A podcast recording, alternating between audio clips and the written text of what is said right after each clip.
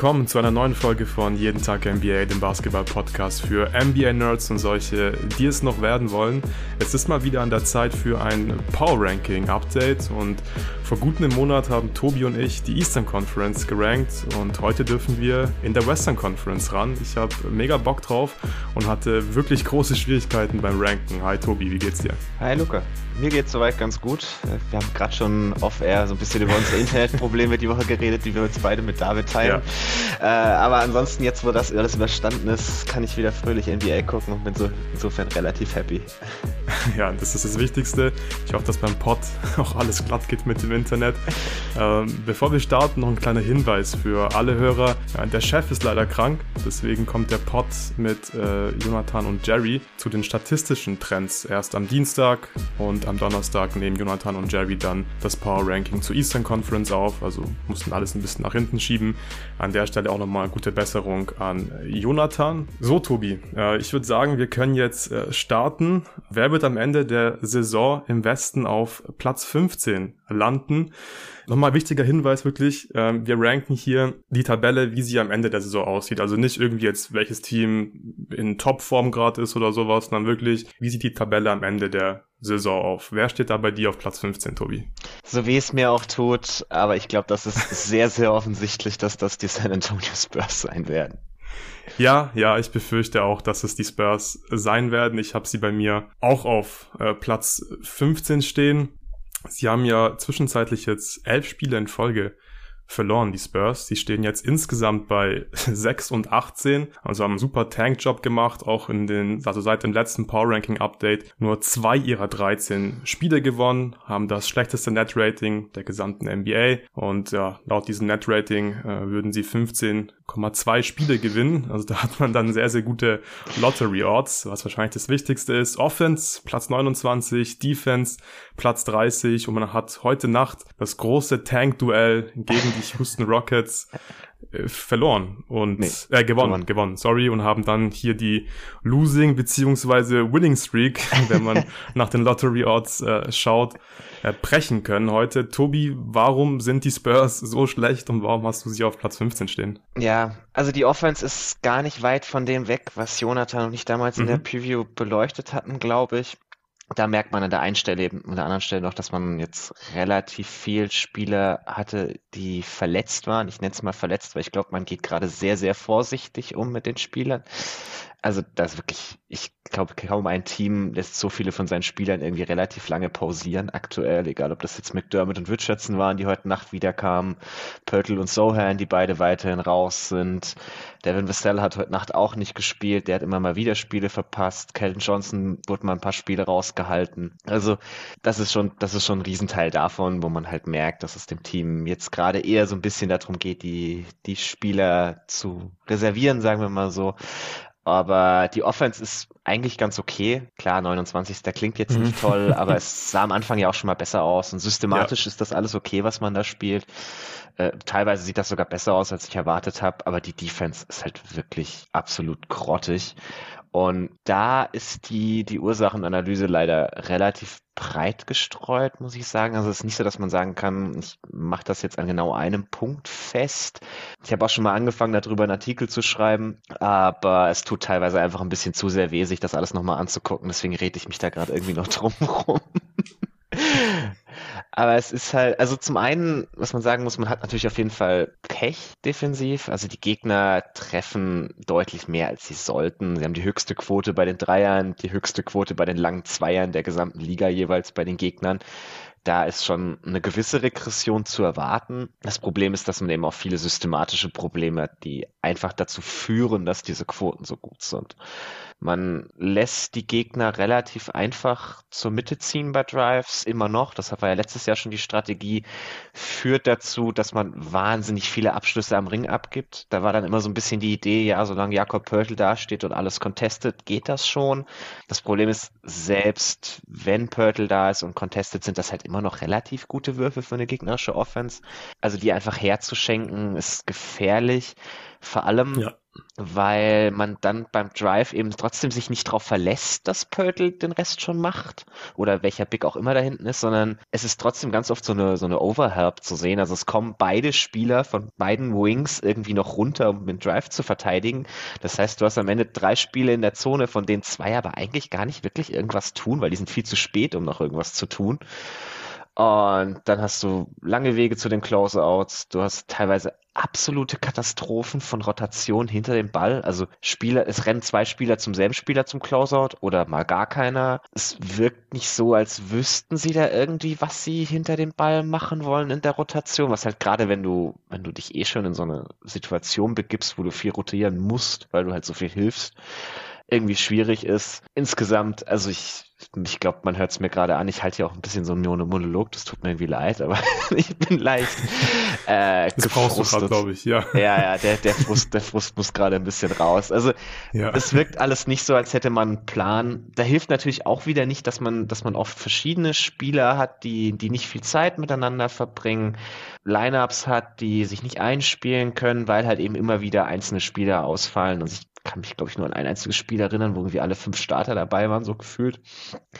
Das, das merkt man halt auf jeden Fall schon. Aber teilweise wirkt es auch ein bisschen einfach so, als würde man gar nicht so wirklich Trainingszeit in die Defense investieren. Also gerade so diese, diese Schemes-Sachen so, okay, wenn jetzt der, der eine Spieler beim Drive in die Mitte geht, weil er helfen muss, dann machst du hinter dem Drive irgendwie so ein X-Out als Close-Out und dann rotiert der andere Spieler wieder runter. Das sind so Basics, die die Spurs eigentlich immer gut drin hatten, die dieses Jahr auch teilweise katastrophal schief gehen. Klar, das Team ist sehr jung, da hast du manchmal so Kommunikationsprobleme, haben wir letztes Jahr tatsächlich auch schon gesehen. Also letztes Jahr war man defensiv ja auch anfangs lange schlechter, als man es eigentlich erwartet hätte. Und ich habe so ein bisschen das Gefühl, dass Pop halt mehr Zeit in offensive Schemes steckt, weil er halt will, dass die Spieler offensiv in vernünftige Position gebracht werden was bei dem offensiven Talent, das man hat, schon Mühe bedarf. Also das, da sehen auch die Systeme gut aus, was so, so Off-Ball-Movement und ähnliches angeht. Aber man merkt, dass es, glaube ich, defensiv teilweise auch ein bisschen irgendwie fehlt. Auch an der Vorbereitung. Also man hat jetzt die letzte Woche irgendwie dreimal gegen die Lakers gespielt, die jetzt offensiv ja, nicht gerade Worldbeater sind, würde ich behaupten. Und das, das, es mangelt an so Dingen, wie dass man nicht weiß, auf welche Hand man Lonnie Walker forst. Und der, der Typ hat jetzt wie lange bei den Spurs gespielt? Ja. Also, das war wirklich, es ist, es ist sowas von hart offensichtlich, dass du das als Gegenspieler nicht wissen kannst, dass du ihn halt nun mal irgendwie auf seine schwache Hand bringen muss, ist schon ein bisschen komisch. Aber ja, am Ende ist es wahrscheinlich alles nicht so dramatisch. Ja, ja, also ich freue mich, dass du deinen Frust hier so ein bisschen rauslassen konntest, aber ich denke auch im Endeffekt äh, ist es ja gar nicht so schlecht, dass die Spurs gerade so schlecht sind und so schlecht auch spielen. Also gerade defensiv ist schon krass, hätte ich auch nicht erwartet. Du hast es mit Jonathan in der Preview besprochen, aber dass man ja, mit Abstand die meisten Abschlüsse im Ring zum Beispiel abgibt, verstehe ich nicht ganz. Man ist auf Platz 29 in Location, Effective Field Goal Percentage und ja, es ist schon irgendwie ein bisschen überraschend, weil die einzelnen Spieler, die sind ja gute Verteidiger, sie haben gute Verteidiger ja, das, im Kader, also Pöltl zum Beispiel als Rim Protector. Das würde ich teilweise sogar in Frage stellen. Also, was ja, so aber würdest du nicht sagen, dass? Defense, ja, ja, Pöltl auf jeden Fall, aber so die Point of Attack Defense, also Pöltl kann ja nicht viel dagegen machen, wenn die Gegner schon am Korb sind, außer das dann noch irgendwie zu mhm. contesten. Mhm. Und das Problem ist, die Point of Attack Defense ist wirklich mau dieses Jahr. Also Trey Jones ist einfach zu klein, zu schwach, zu langsam. Devin Vassell ist, ein, ist noch der beste Point of, Defect, Point of Attack Defender, aber viel hauptsächlich deshalb, weil er nochmal recovern kann. Ist On-Ball jetzt nicht so geil, aber er hat halt diese Länge, er hat diese, diese Help-Instinkte. Ähm, Calvin Johnson ist als On-Ball-Defender bestenfalls okay. Screen Navigation können sie alle nicht. Das, das Sohan auch noch weit weg von. Also da merkst du halt, dass viele von den Spielern irgendwie noch jung und unerfahren sind und dass sich das dann auch in sowas, glaube ich, schon niederschlägt. Ja, ja, absolut. Ähm, ich finde trotzdem, dass alle Spieler, die du, du gerade eben genannt hast, Russell, Calvin Johnson, auch Sohan, die zeigen ja mindestens ganz gute Flashes in der Defense. Mhm. Ich glaube, da wäre schon noch ein Stück mehr drin, als es wirklich mit Abstand ja. die schlechteste Defense der gesamten Liga ist. Aber ja, so ist es jetzt gerade bei den Spurs. Ich glaube, da sind wir uns wirklich einig. Sie sind gerade das schlechteste Team der Liga. Und ich würde sagen, äh, wir kommen äh, zu dem nächsten Team, das aktuell nicht so glänzt. Ich bin mir ziemlich sicher, dass wir auf äh, Platz 14 beide die Houston Rockets haben, oder? Ja, also spätestens ja. nach diesem, diesem tanktastigen Spiel heute Nacht haben sie sich das auch wieder verdient. Also es ist so das, ja. das einzige Team, das es noch geschafft hat, dass die Spurs Offense auch gut aussieht. Das ist schwer, oder? Das ist, ist nicht so einfach, das ist richtig. Ja.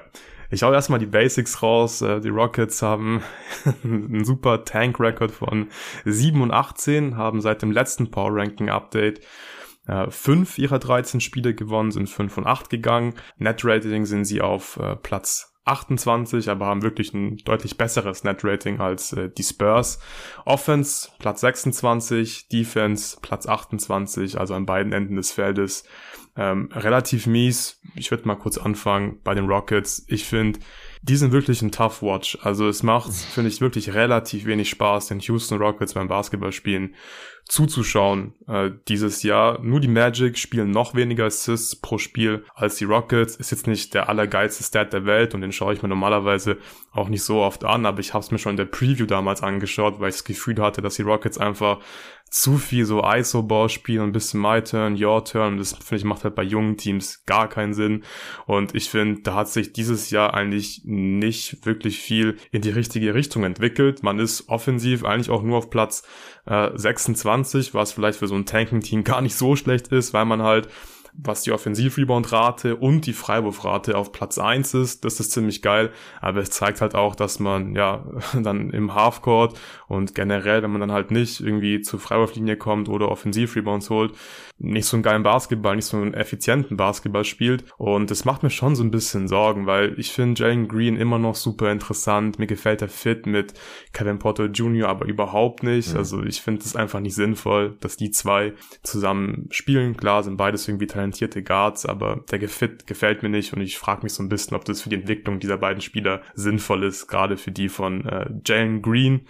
Und ja, ich meine, Jabari Smith defensiv okay, aber offensiv ist es halt ja schon sehr, sehr wenig für einen dritten Pick. Er hat jetzt eine Quote aus dem Zwei-Punkte-Bereich von 38 Prozent.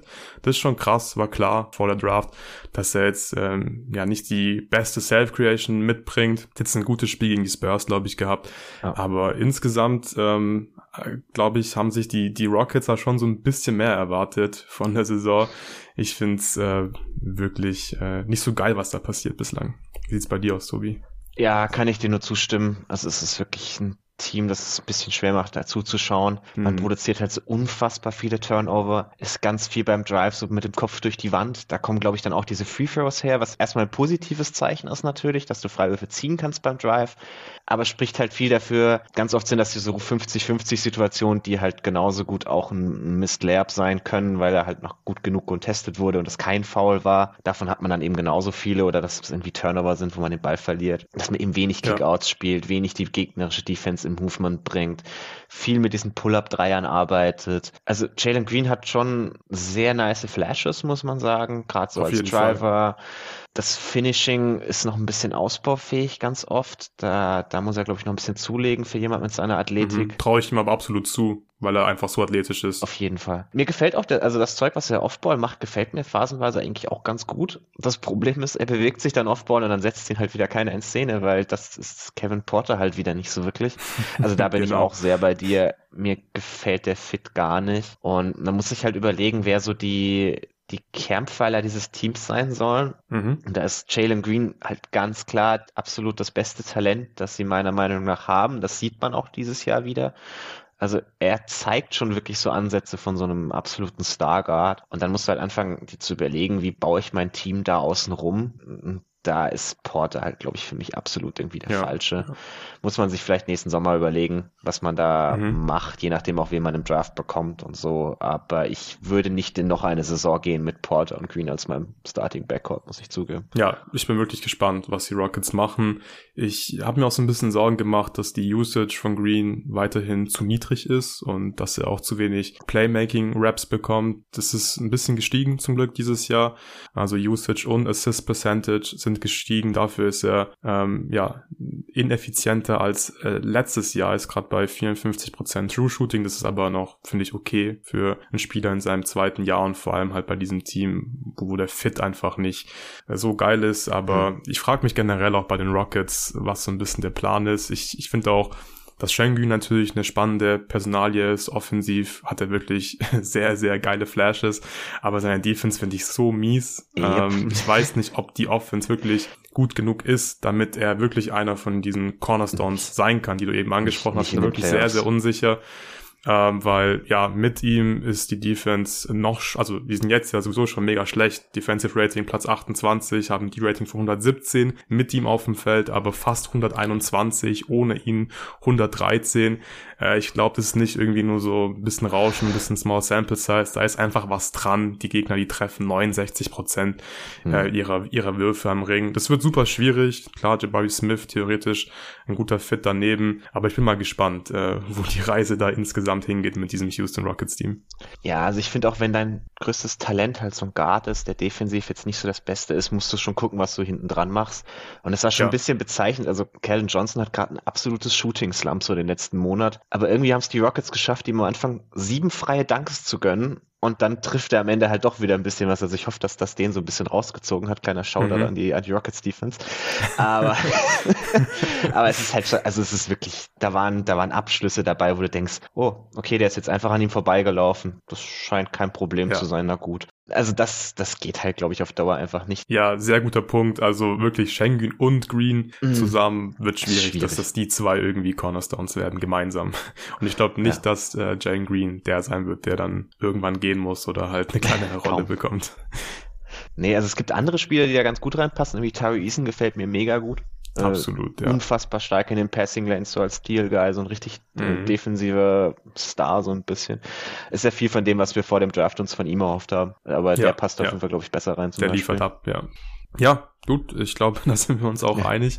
Das reicht zu den Rockets. Äh, wir kommen äh, zu Platz 13. Wen hast du auf Platz 13, Tobi? Da habe ich die Oklahoma City Thunder. Ja, die habe ich auch auf Platz 13. Ich finde, ähm, unten im Keller war es wirklich relativ mhm. einfach jetzt bei den ersten drei, vier Teams. Ähm, es wird, oder ich finde, es war wirklich super schwierig, dann die restlichen Teams ja, zu ranken, aber ich stimme dich absolut zu. Ähm, ich finde, die Thunder sind da relativ klar auf Platz 13 im Westen, wenn man so will. Äh, sie haben einen Rekord von 11 und 14. Ähm, seit dem letzten Power Ranking Update sind sie 7 und 7 gegangen, also waren 500. Net Rating Platz 23, minus 2,3. Ähm, kann man 35,2 Siege erwarten mit diesem Net Rating laut Cleaning the Glass. Im All-Rating sind sie auf Platz 20 und im Defensive Rating auf Platz 18. Also ähnlich wie letztes Jahr sind sie halt ja, einfach dann doch nicht so schlecht, wie man es halt erwartet. Ich frage mich wieder so ein bisschen, wie können die Thunder auf Platz 18 sein in der Defense? Und ich finde es auch äh, interessant, weil äh, letztes Jahr hat man wenig Abschlüsse am Ring zugelassen. Ähm, und dieses Jahr äh, lässt man da relativ viele Abschlüsse am äh, Ring zu, aber man, man frustriert eine Menge Turnovers. Mhm. Man ist auf Platz zwei, was die Turnover-Rate angeht. Da war man letztes Jahr bei Weitem nicht so stark. Also da hat man ein bisschen was verändert in der Herangehensweise in der Defense, aber ich finde, es ist schon wieder eine super Coaching-Leistung, dass man da aktuell mhm. auf Platz 18 in der Defense ist. Äh, bevor wir zu Offense kommen, Tobi, hast du, hast du irgendwelche Sachen, die dir aufgefallen sind in der Defense, äh, Spieler, die in der Defense aufgefallen sind bei den Thunder? Ja, also ich muss sagen, die Defense gefällt mir insgesamt sehr gut. Es ist eine sehr, sehr aktive Defense. Mhm. Also die spielen halt relativ klein, da können wir vielleicht zur Offense kommen. Sie spielen halt diese viele Spieler, die so eine Art Five-Out-Offense generieren können, die dann halt auf der anderen Seite defensiv ist da jetzt kein, kein überragender Rim Protector oder sowas dabei. Generell wenig große Spieler, wenig massige Spieler, die spielen teilweise irgendwie mit Poku als nominellem Center, nennen wir es mal so. Ja. Äh, und das ist aber, was man dafür sieht, da ist eine unfassbar hohe Menge an so Basketballverständnis da, also so viel for the game, das zu lesen, was die Gegner machen, rechtzeitig zu rotieren. Also ganz, ganz viele von ihren Spielern können das. Selbst die Spieler, die jetzt defensiv nicht so toll sind, also Poku sieht jetzt defensiv manchmal auch echt schlecht aus, also diese Rotation kann er halt. Josh Giddy auch so ein Typ, der, der defensiv jetzt wirklich kein Plus ist, aber wahnsinnig gut da drin ist, das Spiel zu lesen und sich rechtzeitig in die richtige Position zu bewegen. Und das merkt man dann halt, glaube ich, dass man so ganz viele Drives so ein bisschen unterbinden kann, diese vielen Turnover holt, aber man ist am Ende halt doch auch irgendwie zu oft zu klein und zu wenig Masse, zu wenig Athletik. Daher kommt dann halt, dass man doch relativ viele gute Abschlüsse am Ring auch zulässt.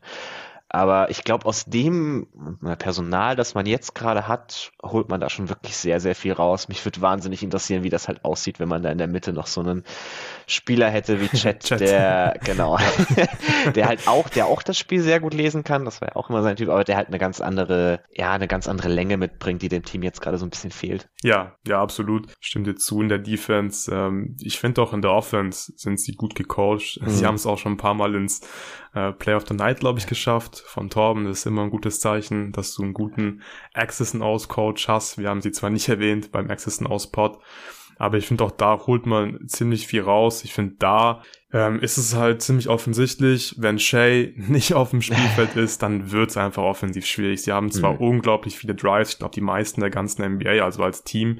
Und das ist schon ganz nice, finde ich, wenn du halt ja ständig Rim Pressure irgendwie ausüben kannst, dann kreierst du wahrscheinlich früher oder später Vorteile. Aber dann mangelt es einfach halt an Shooting. Ich meine, ich habe jetzt auch schon zu viele äh, Spiele dieses Jahr wieder gesehen, wo Lou Dort einfach den Ring kaputt wirft mit seinen ganzen Bricks. Und es spiegelt sich auch in den, in den, in den Zahlen wieder. Also ohne Shea hat man ein All-Rating von 103, das ist im dritten Percentile. Und mit ihm ist man da äh, ziemlich gut. Der hat man, glaube ich, ein All-Rating von 114, ist so im 60. Percentile ungefähr. Und die On-Off-Werte spiegeln es doch wieder, hat ein On-Off in der Offense von 11,9. Er ist ganz klar der beste und wichtigste Spieler, spielt eine fantastische äh, Saison. Wie gefällt dir Shay und ähm, vor allem, wie gefallen dir die Rookies jetzt von den Fundern? J Dub gefällt mir persönlich mhm. ziemlich gut. Du bist ja auch einer der Draft-Experten. Vielleicht kannst du da ein bisschen was zu sagen. Ja, also Shay gefällt mir auch wahnsinnig gut. Man sieht jetzt so das erste Mal, wie er mit einem vernünftigen offensiven Talent um sich rum vielleicht aussehen kann, weil mhm. man ihm eben doch sehr, sehr viel Platz verschafft, auch wenn man jetzt nicht viele gute Shooter hat, aber rein darüber, wo man sie auf dem Feld positioniert, wie die sich bewegen und dass man halt oft mit Spielern auch auf den großen Positionen spielt, die schon eher perimeterlastig sind von ihrem Game, generiert man ihm halt sehr, sehr viel Platz und er ist schon einer der besten Driver der Liga. Also das muss man immer wieder sehen. Der schafft es kontinuierlich, sich Paint Touches zu generieren. Da war er schon immer gut. Und jetzt hat er eben diesen, dieses bisschen mehr an Platz, das er noch braucht, um wirklich endgültig bis zum Korb zu kommen. Und da ist er dann auch wirklich, das, das kommt halt seinem Spiel sehr entgegen. Die anderen Spieler der Thunder haben da teilweise ein bisschen mehr Probleme, die können auch so Drives generieren, aber haben dann Probleme halt wirklich zu finishen. Kann man auch wieder Josh Poku, Giddy. kann man auch wieder Poku ganz toll nennen. Josh Giddy, der halt seine Floater da nimmt, die teilweise ganz gut funktionieren, teilweise aber irgendwie auch weniger. Der einzige, der mir da tatsächlich auch noch sehr gut gefällt, ist Jalen Williams, ähm, gerade angesprochen hast. Der ist auch immer wieder so als, als Driver wirklich gut unterwegs. Mir gefällt also mir fehlt so ein bisschen diese, diese absolute Explosivität im Antritt. Er schafft es gerade, mhm. sich irgendwie Offball so zu bewegen, dass er, dass er genug Space generiert, dass er dann per Drive nutzen kann. Das macht er schon wirklich sehr gut. Da passt er dann, glaube ich, langfristig auch sehr gut neben Shay, der halt den Großteil von den On-Ball-Raps macht. Aber für mehr absoluten Creator-Upside fehlt mir halt so ein bisschen dieser, dieser Burst am Anfang. Aber das, was er macht, macht er schon wirklich gut. Der Wurf muss noch ein bisschen kommen, aber da habe ich eigentlich relativ viel Vertrauen, dass das noch was wird. Das, also das Problem, das ich so ein bisschen bei den jungen Spielern sehe vom Fit her, ist tatsächlich Giddy und Shay. Bin auch gar kein Fan davon. Ja, Aber also, mach du dein Take zu Ende. Ja, es ist also aus, ich mag jetzt diese, diese On-Off-Stats bei so kleinen Sample Size nicht so wahnsinnig, aber wenn man sich mal anguckt, Shay und Giddy beide auf dem Feld, Net-Rating minus 10,8, Shay mhm. ohne Giddy plus 12,3. Und so langsam werden das Possession-Zahlen, die schon unangenehm hoch sind für solche Zahlen. Ja, und vor allem das Ding ist bei Giddy, ich frage mich halt, also ich finde Giddy macht Spaß. Also ja, wenn man den zuguckt, das, das macht wirklich Bock, die Pässe sind cool und so. Und er hat auch Aktionen dabei, dann mit Drives zum Ring, finisht gut. Und da könnte man ein richtig geiles Highlight-Mixtape äh, zusammenschneiden. Aber ich sehe halt nicht so ganz, wie er bei einem Winning-Team ja irgendwie der zweit-, drittbeste Spieler sein soll.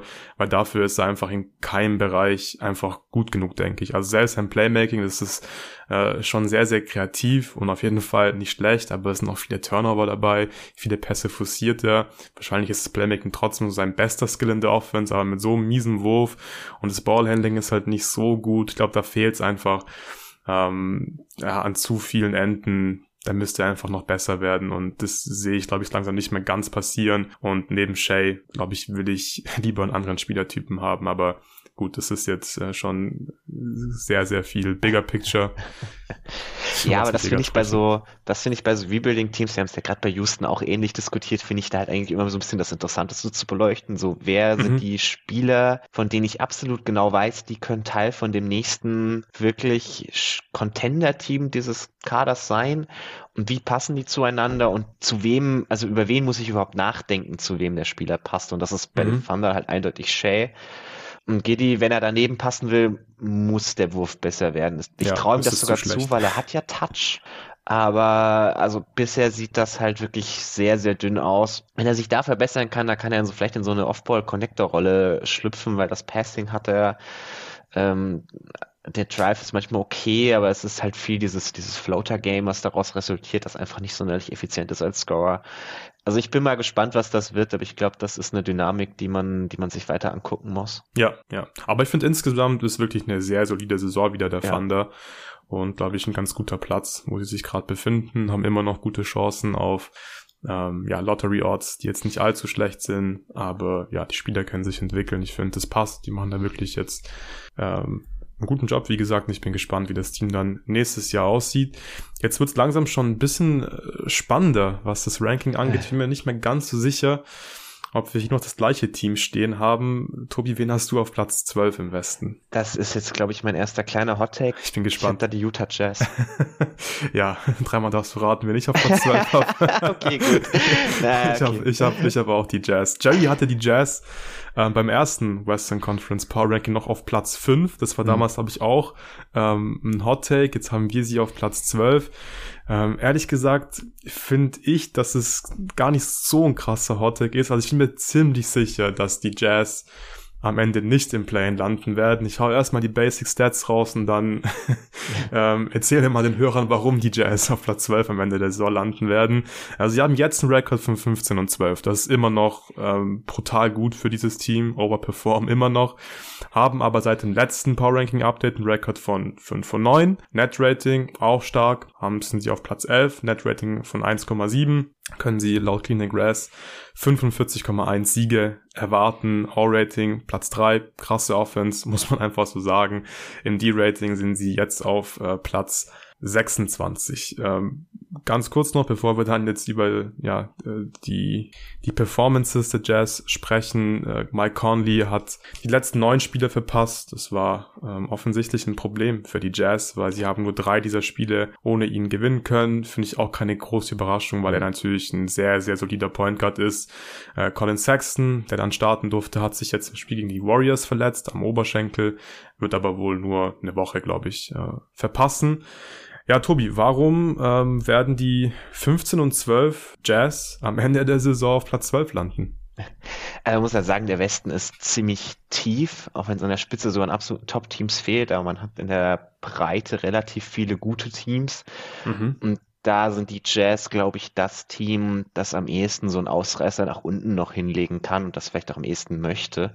Man ist jetzt defensiv ungefähr da angekommen, wo ich sie vor der Saison gesehen habe. Also es ist wirklich, man merkt halt, dass es nicht sehr viele gute Defender sind, dass man da am Anfang schon sehr, sehr vom Shooting Luck profitiert hat, der Gegner. Das hat sich jetzt wieder ziemlich eingependelt und ich glaube auch nicht, dass sie da aus dieser Bottom 5, Bottom 10 Defense noch wieder rauskommen.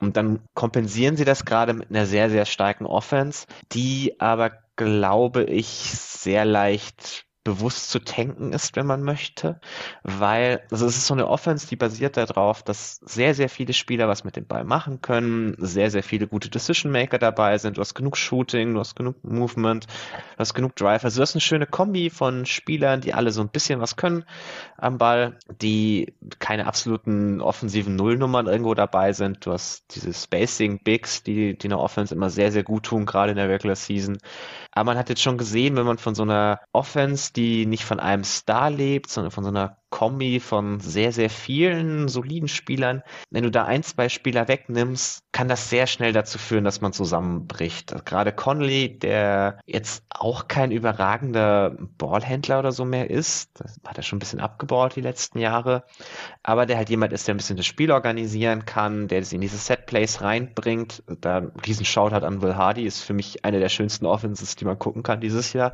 Ganz kurz, lass mich da bitte kurz, kurz einhaken, ja. weil äh, wir haben die Jazz, glaube ich, nicht erwähnt beim Access and Pod. Ähm, aber ich stimme dir absolut zu. Also ich finde, es sieht so ein bisschen aus, als hätte man die Celtics Offense auf Wish bestellt, ehrlich gesagt. ähm, weil da sind auch da ist super viel Off-Ball-Movement dabei. Wir sehen viele Stagger-Screens, was wir bei den Celtics aussehen, noch im Access and Out-Spot besprochen haben. Mhm. Und die Offense, die ist ja auch wirklich gut. Nur ist die Celtics Offense halt so krass viel besser, mit Abstand die beste Offense, dass da schon noch einen gewissen Unterschied mhm. gibt. Aber wir sind ja auf Platz drei in der Offense und das ist wirklich eine verdammt gute und verdammt schöne Offense. Aber ich stimme dir zu, sobald da dann vielleicht mal ein Trade kommt, mal die Beasley vielleicht weg ist, du hast ein bisschen weniger Shooting, Conley ein paar Spiele verpasst, ähm, wird es dann wahrscheinlich auch nicht mehr ganz so effizient und erfolgreich sein. Aber du darfst weitermachen, Tobi. Ja, du hast das eigentlich gerade schon ganz gut dann beendet. Wenn man halt jemanden auch wie Kelly Olynyk schon wegtradet, wird das dem Team schon wehtun, ja. weil er halt mit seinem Spacing. Spacing. wirklich hilft. Und dann kann man halt an der einen oder anderen Stelle so, so Schrauben anziehen, wo man halt schnell merkt, okay, wenn ich, wenn ich die Spieler danach einsetzen muss, die kommen vielleicht mit dem System auch nicht mehr so gut klar. Also zum Beispiel der, der Schwellenwert ist halt, glaube ich, sehr, sehr hoch, den du von jedem einzelnen Spieler brauchst, damit diese Offense funktioniert. Sobald du da ein, zwei Spieler drin hast, die, die das nicht können, was man von ihnen in diesem System erwartet, bricht das, glaube ich, sehr stark zusammen. Und das THT für mhm. mich so ein Beispiel der irgendwie noch nicht so recht weiß, was er eigentlich zu tun hat in dieser Offense. Und immer wenn der auf dem Feld ist, habe ich so ein bisschen das Gefühl, okay, jetzt geht um ihn herum das ganze System ein bisschen flöten, weil er in dem Moment gerade nicht den Cut macht, den er machen müsste. Also es hängt wirklich an so, so Kleinigkeiten. Du hast halt nicht diesen einen Pick-and-Roll-Maestro, der jeden Angriff von sich aus durchplant und solange der auf dem Feld steht, kann der Rest so ein bisschen machen, was er will sondern es muss halt jeder von den fünf Spielern die ganze Zeit irgendwas tun, was von ihm erwartet wird. Und sobald einer von den fünf das nicht mehr macht, wird es sehr, sehr schwierig. Und ich glaube, das ja. könnte die Jazz noch so ein bisschen erwarten, wenn man dann Richtung Ende der Saison mehr in Richtung Lottery Odds geht. Mhm. Ja, und die sind auch vor allem wirklich von dem Shooting, finde ich, sehr abhängig. Also nicht nur, dass sie, dass sie halt Top 6 in Frequency und Dreierquote sind. Ich glaube, die Quote könnte locker auch ein bisschen äh, sinken einfach in den nächsten Wochen. Aber sobald du halt auch ein, zwei Shooter weniger auf dem Spielfeld hast, in der Rotation hast, dann sind halt diese ganzen Aufbaugeschichten einfach auch leichter zu verteidigen. Da bin ich mir ziemlich sicher, sobald du halt da wie gesagt vielleicht nicht mehr einen Malik Beasley hast und auch einen Conley, der natürlich immer noch ein guter Shooter ist, dann ist es alles viel leichter für mhm. Defense zu verteidigen. Dann kannst du helfen. Du hast Kelly Olynyk angesprochen. Das ist natürlich für die Offense ist es super geil, wenn du Olynyk und Markenen hast. Zwei Stretch Bigs, da kannst du wirklich viel damit machen und Bull Hardy holt da gerade wirklich das Maximum raus. Aber ja, ich stimme dir absolut zu, nimm da ein, zwei wichtige Spieler aus diesem System raus und dann könnte das wirklich anders aussehen. Und ähm, ich würde sagen, wir können langsam zur Defense kommen, weil ich finde, da, glaube ich, können wir es eigentlich auch relativ kurz halten. Ich also ich war mir ziemlich sicher, dass die Jazz defensiv sehr schlecht sein werden. Ich glaube, das waren die meisten vor mhm. der Saison weil sie haben einfach nicht so viele Plus-Verteidiger. Da würde ich wahrscheinlich nur äh, Vanderbilt als richtigen Plus-Defender mhm. äh, nennen. Und ansonsten ist es schon eigentlich äh, ziemlich tough, wenn du halt mit Olinik und Markenen so viel spielst. Was willst du da erwarten? Dann wirst du halt eine Flop-10-Defense haben. Und es wird, ähm, denke ich, auch eher schlechter als besser in den nächsten Wochen. Und der Trend, der ist ja schon da. Sie haben seit dem letzten Power Ranking Update nur fünf ihrer ihre 14 Spiele gewonnen. Und ich glaube, es wird einfach so weitergehen. Sie werden dann in zwei Wochen bei, five, bei 500 sein und irgendwann wird es auch einfach nicht mehr so viel Sinn machen für die Jazz, ähm, hier krass zu versuchen, Spiele zu gewinnen. Klar, die Spieler und der Coach, die werden das schon noch versuchen, aber das Front Office, denke ich, kann da einfach dann auch mit ein, zwei Trades dem Team langfristig helfen, äh, bessere Lottery Odds verschaffen und dann wird das Team einfach ja eher halt 5-9 die nächsten Wochen immer spielen, als jetzt irgendwie bei dem Winning Percentage, den sie jetzt gerade haben, bei einem Rekord von 15 und 12 weiter performen, denke ich. Ja, das, das sehe ich sehr ähnlich. Als Plus Defender könnte man vielleicht tatsächlich aktuell noch Walker Kessler tatsächlich nennen. Ähm, ist solide, ja. Bisschen, bisschen positiv herausstellen möchte. Äh, weil er tatsächlich besser spielt, als ich es vor dem Draft erwartet hätte. Er ist deutlich weniger so defensiv außer Position, als man es noch im College gesehen hat. Also klar, diese, diese Unmengen an unfassbaren Blocks, die waren schon immer da, die hat man auch von ihm irgendwo erwartet. Aber gerade so Pick-and-Roll-Positioning äh, sieht schon ganz gut aus teilweise. Ich glaube halt immer noch nicht, dass er in den Playoffs auch nur annähernd spielbar sein wird, weil dafür einfach zu unbeweglich ist. Aber es sieht auf jeden Fall schon mal besser aus, als, als ich gedacht hätte, muss ich zugeben. Ja, also ich finde, der sieht einfach nicht aus wie ein Rookie. Der sieht einfach aus wie so ein Wett einfach, der einfach schon seit Jahren irgendwie. Ja, das liegt aber auch nur daran, dass er so groß und breit ist. Genau, und, dass er, und ich finde, er sieht doch aus wie der, wie der Sohn von ähm, Will Hardy. Ja, ja. Ich immer so ein bisschen das Gefühl, als würde er gerade irgendwie so ein U18-Papa das Team von seinem, von seinem Sohn coachen. Ja, aber ich stimme dir zu, Walker Kester äh, macht bislang einen soliden Job. Wir kommen zu Platz 11. Wir waren uns jetzt bei den ersten vier Teams einig. Ähm, wer wird das Play-In knapp verpassen, Tobi? Da habe ich die Lakers. ja, da habe ich auch die Lakers. ähm, ja, ich finde, die Lakers sind aktuell wirklich ein sehr spannendes Team. Haben mhm. jetzt einen Rekord von 10 und 14, sind halt wirklich mies in die Saison gestartet seit dem letzten Power Ranking Update. Positiver Rekord, 8 und 5 gegangen. Schon mal ein gutes Zeichen. Net Rating Platz 24, das ist nicht so ein gutes Zeichen. Da können sie gerade äh, ja, ein bisschen mehr als 35 Siege erwarten mit diesem Net Rating. Im Offensive Rating liegen sie aktuell auf Platz 21 und im Defensive Rating auf äh, Platz 19. Am Anfang der Saison waren sie offensiv katastrophal, äh, ich glaube auf Platz 30. Defensive Rating waren sie deutlich besser. Jetzt ist man halt in beiden Kategorien ähm, ja, jetzt nicht komplett schlecht, aber halt auch nicht mal äh, durchschnittlich. Aber ähm, was hier, glaube ich, entscheidend ist und wirklich ein Gamechanger für die Lakers ist und wahrscheinlich auch für die Strategie, was man jetzt noch macht dieses Jahr, ist halt, dass AD in Topform ist, oder? Weil mhm. der legt gerade 27-12 bei 66% True Shooting auf und wenn du so ein AD hast, dann finde ich, hast du ja irgendwie schon äh, eine Chance, einfach gut zu sein und das sehen wir die letzten Wochen aus. Wie gesagt, seit dem letzten Update 8 und 5 gegangen. Sie sind in den letzten zwei Wochen 5 und 3 gegangen, haben ähm, in der Zeit den Top 10 Offense gehabt, was finde ich noch so ein bisschen unvorstellbar war vor drei, vier Wochen. Und das sieht jetzt nicht komplett fluky irgendwie aus. Es liegt einfach daran, AD ist einfach in Topform, LeBron spielt und dann kann das schon ganz ordentlich aussehen offensiv. Äh, defensiv waren sie jetzt aber in den letzten zwei Wochen in der Flop 10. Das ist halt nicht so geil. Ja, Tobi, was sind deine Gedanken zu den Lakers? Vielleicht erstmal ganz kurz zu der Top-Offense der letzten zwei Wochen. Also sie haben halt ein Drittel ihrer Spiele in der Zeit gegen die Spurs gemacht. Da ist jeder eine Top-10-Offense. Ja, das tut ja. mir leid. also das äh, muss man, glaube ich, so ein bisschen, also generell vielleicht für den letzten Stretch dazu sagen. Sie hatten einen sehr einfachen Schedule. Sie hatten irgendwie mhm. Detroit mhm. noch dabei. Tough. Sie hatten dreimal die Spurs, sie hatten andere Spiele, die so ein bisschen verletzungsgeplagt waren. Also das einzig wirklich irgendwie richtig gute Spiel, das ich von ihnen gesehen habe, dass sie gewonnen haben, war gegen, gegen Milwaukee. Da sahen sie auch echt stark mhm. aus. Aber es waren halt viele so, so Giveaway-Spiele dabei, wo man ich ein bisschen vorsichtig bin. Aber klar, dass das AD gut aussieht, ist für sie irgendwie das Wichtigste. Weil wir haben immer gesagt, wenn LeBron und AD zwei Top-10-Spieler sind, dann kannst du anfangen, mit dem Rest des Kaders zu arbeiten. Und AD bewegt sich langsam wieder in die Richtung, dürfte ja gerade wieder sein. Bei LeBron bin ich gerade ein bisschen vorsichtig. Ich weiß nicht, das er war jetzt auch ein bisschen verletzt, kommt jetzt auch langsam wieder zurück.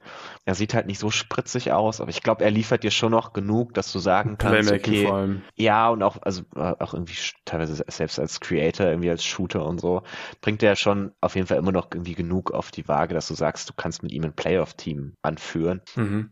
Und dann ist halt so ein bisschen die Frage, okay, was machen wir mit dem Rest von dem Kader? Man hat jetzt für Rust eine Rolle gefunden, die, die ihm ganz gut passt, glaube ich, so von der Bank als Playmaker von der Bank, wo er auch ein bisschen mehr auf die Assists tatsächlich geht, als, als selbst zu scoren. Also viel von dem, was AD da macht, ist schon auch das Pick and Roll mit Rust, der ihn dann schön findet. Ja, ganz kurz. also ich finde ich bin wirklich überrascht davon, dass, dass Westbrook diese Rolle jetzt scheinbar akzeptiert hat und ich finde, er macht es okay. Er ist natürlich nicht effizient, aber das Playmaking ist, glaube ich, wirklich wichtig für die Lakers mhm. auch. Aber im Spiel gegen die, gegen die Wizards, da fand ich so witzig, da haben dann die Lakers Kommentatoren mehrmals gemeint, ah, die Wizards, die gehen da so krass under bei den ganzen Pick and Rolls, weil sie haben so viel Angst vor den Drives von Russell, von Russell Nein. Westbrook. Da ich auch so, ja, bestimmt haben sie Angst vor diesen äh, krassen Drives von ihm und lassen ihn nicht einfach nur seine Bricks halt werfen. Aber ich finde, er macht es halt gut, dass er nicht ständig jetzt einfach aus der hm. Midrange diese nee. blöden Pull-Ups nimmt und dann einfach sich mehr aufs Playmaking fokussiert. Das macht er gut. Das ist für eine Second Unit oder gerade wenn er mit AD dann spielt, auch wirklich wichtig. Und das klappt gerade generell gut, dass die Lakers eben äh, AD einfach als erste Option benutzen. Ja, also muss ja auch mal sagen, was war schon immer ein guter Passer. Er ist halt kein guter Decision Maker und das ja, geht oft so ein bisschen, ja. ja. das geht halt oft so ein bisschen miteinander über, weshalb dann, dann viele der Pässe irgendwie in Momenten kommen, in denen er sie nicht spielen sollte, so ungefähr.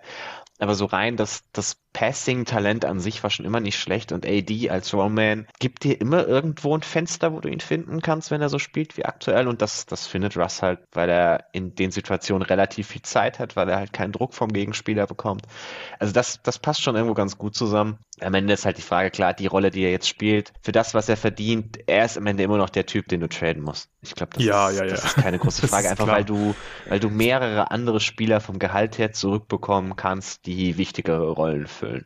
Das ist gar nicht so unbedingt eine Kritik daran, wie er seine Rolle spielt, sondern dass diese Rolle einfach zu klein ist für das, was er verdient. Ja, und einfach auch der Fit, finde ich, weil ja. ich meine, die Lakers spielen jetzt ja unter anderem einfach auch besser, weil sie eben nicht mehr so viel mit Westbrook, ja. LeBron und AD gemeinsam spielen.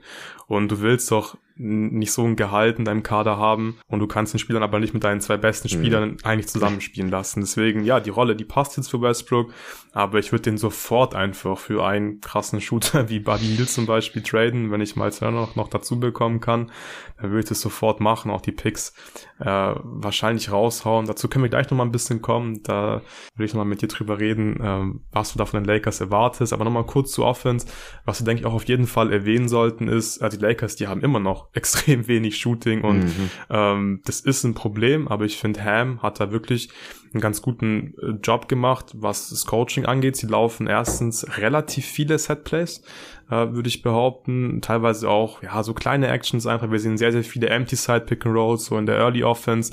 Es macht Sinn, wenn du mit AD dann einfach ein Early Side, äh, ein, ein Empty Side Pick and Roll spielst, weil wenn du so wenig Shooting hast, dann, dann ist es einfach gut, wenn aus dem Corner niemand einfach taggen kann, weil dann könntest du locker jedes Mal taggen, weil wahrscheinlich hast du keinen Shooter in der Ecke und so ist es ein bisschen schwieriger für die Defense zu verteidigen. Man stellt tiefe Screens für Russ, das ist halt so ein kleiner Tweak, aber macht Sinn und funktioniert bislang auch ähm, relativ gut. Und die Lakers, die kommen halt unglaublich gut zum Ring. Also sie haben die höchste Rim Frequency in der gesamten NBA und sind deswegen auch auf Platz eins, was die Location Effective Free Throw Percentage angeht. Und ich finde wirklich, dass Ham da fast schon so ein bisschen das Maximum äh, rausholt. Und ich finde, das kann man ihn schon so ein bisschen anrechnen. Da finde ich, macht er wirklich einen guten Job. Ja, also kann ich, kann ich absolut nur zustimmen. Finde ich wirklich auch, dass er da so ein bisschen, also es hat auch einen Unterschied zu, zu Vogel die letzten Jahre, der defensiv sicherlich ein toller Coach war, mhm. aber offensiv jetzt, was so Setplays betrifft, nicht der allerkreativste auf dem Planeten, muss man auch dazu sagen. Und man kann da schon viel mitmachen. Klar, am Ende mangelt es halt immer so ein bisschen an den, den Optionen, die man hat. Und ja. da ist halt, also was so, was so die restliche Creation oder auch Shooting im Kader angeht. Also Patrick Beverly finde ich dieses Jahr echt enttäuschend, was der zusammenspielt. Und dann, was hast du da halt noch an Rollenspielern, die irgendwie ja, so. Ja, Lonnie Walker finde ich gar nicht so schlecht. Also, es Dankeschön. ist. also auch er ist kein, kein geiler Fit.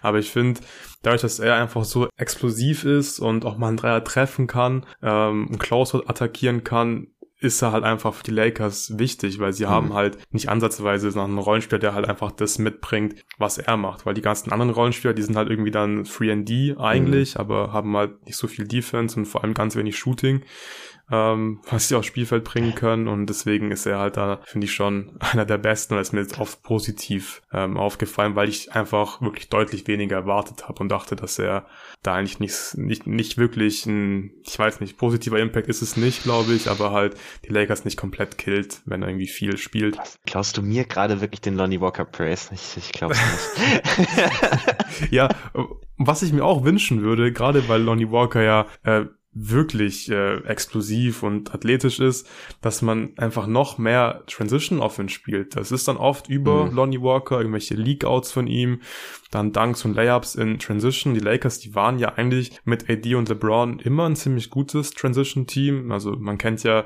äh, hier die coolen äh, Fast Breaks. LeBron holt einen Rebound, AD als Rimrunner, zack, äh, passt nach vorne und du hast mhm. einen Dank. Aber dieses Jahr sind sie auf Platz 24 in äh, Transition Offense. Und ich glaube, das wäre auch nochmal so ein easy Fix, dass man vielleicht ein bisschen mehr pusht. Klar, dafür musst du halt die Stops holen, am besten ein paar Turnover forcieren. Das machen sie dieses Jahr halt auch nicht so gut. Aber ich glaube, ähm, dann könnte die Offense vielleicht wirklich Richtung durchschnittlich gehen, weil ich stimme dir zu. Ich habe vorhin gesagt, ja, die letzten zwei Wochen waren sie in der Top 10 und aber für mich sind sie ganz klar keine Top 10 Offense. Aber nee. so durchschnittlich könnte im Best Case, ähm, da können sie schon landen, glaube ich, wenn, wenn alles gut läuft. Und ich glaube, dann muss man auch ein bisschen mehr in, in Transition gehen. Ja, also das Problem dabei ist halt so ein bisschen die Transition der Lakers bestand ja immer daraus, dass AD halt nach vorne rennt, seinen Gegner sealt, äh, einfach viel schneller, kräftiger, stärker ist als jeder Gegenspieler, der gegen ihn stand. Und ich bin mir nicht ganz sicher, ob er dafür die Power noch hat. Er ist halt doch ein bisschen älter geworden.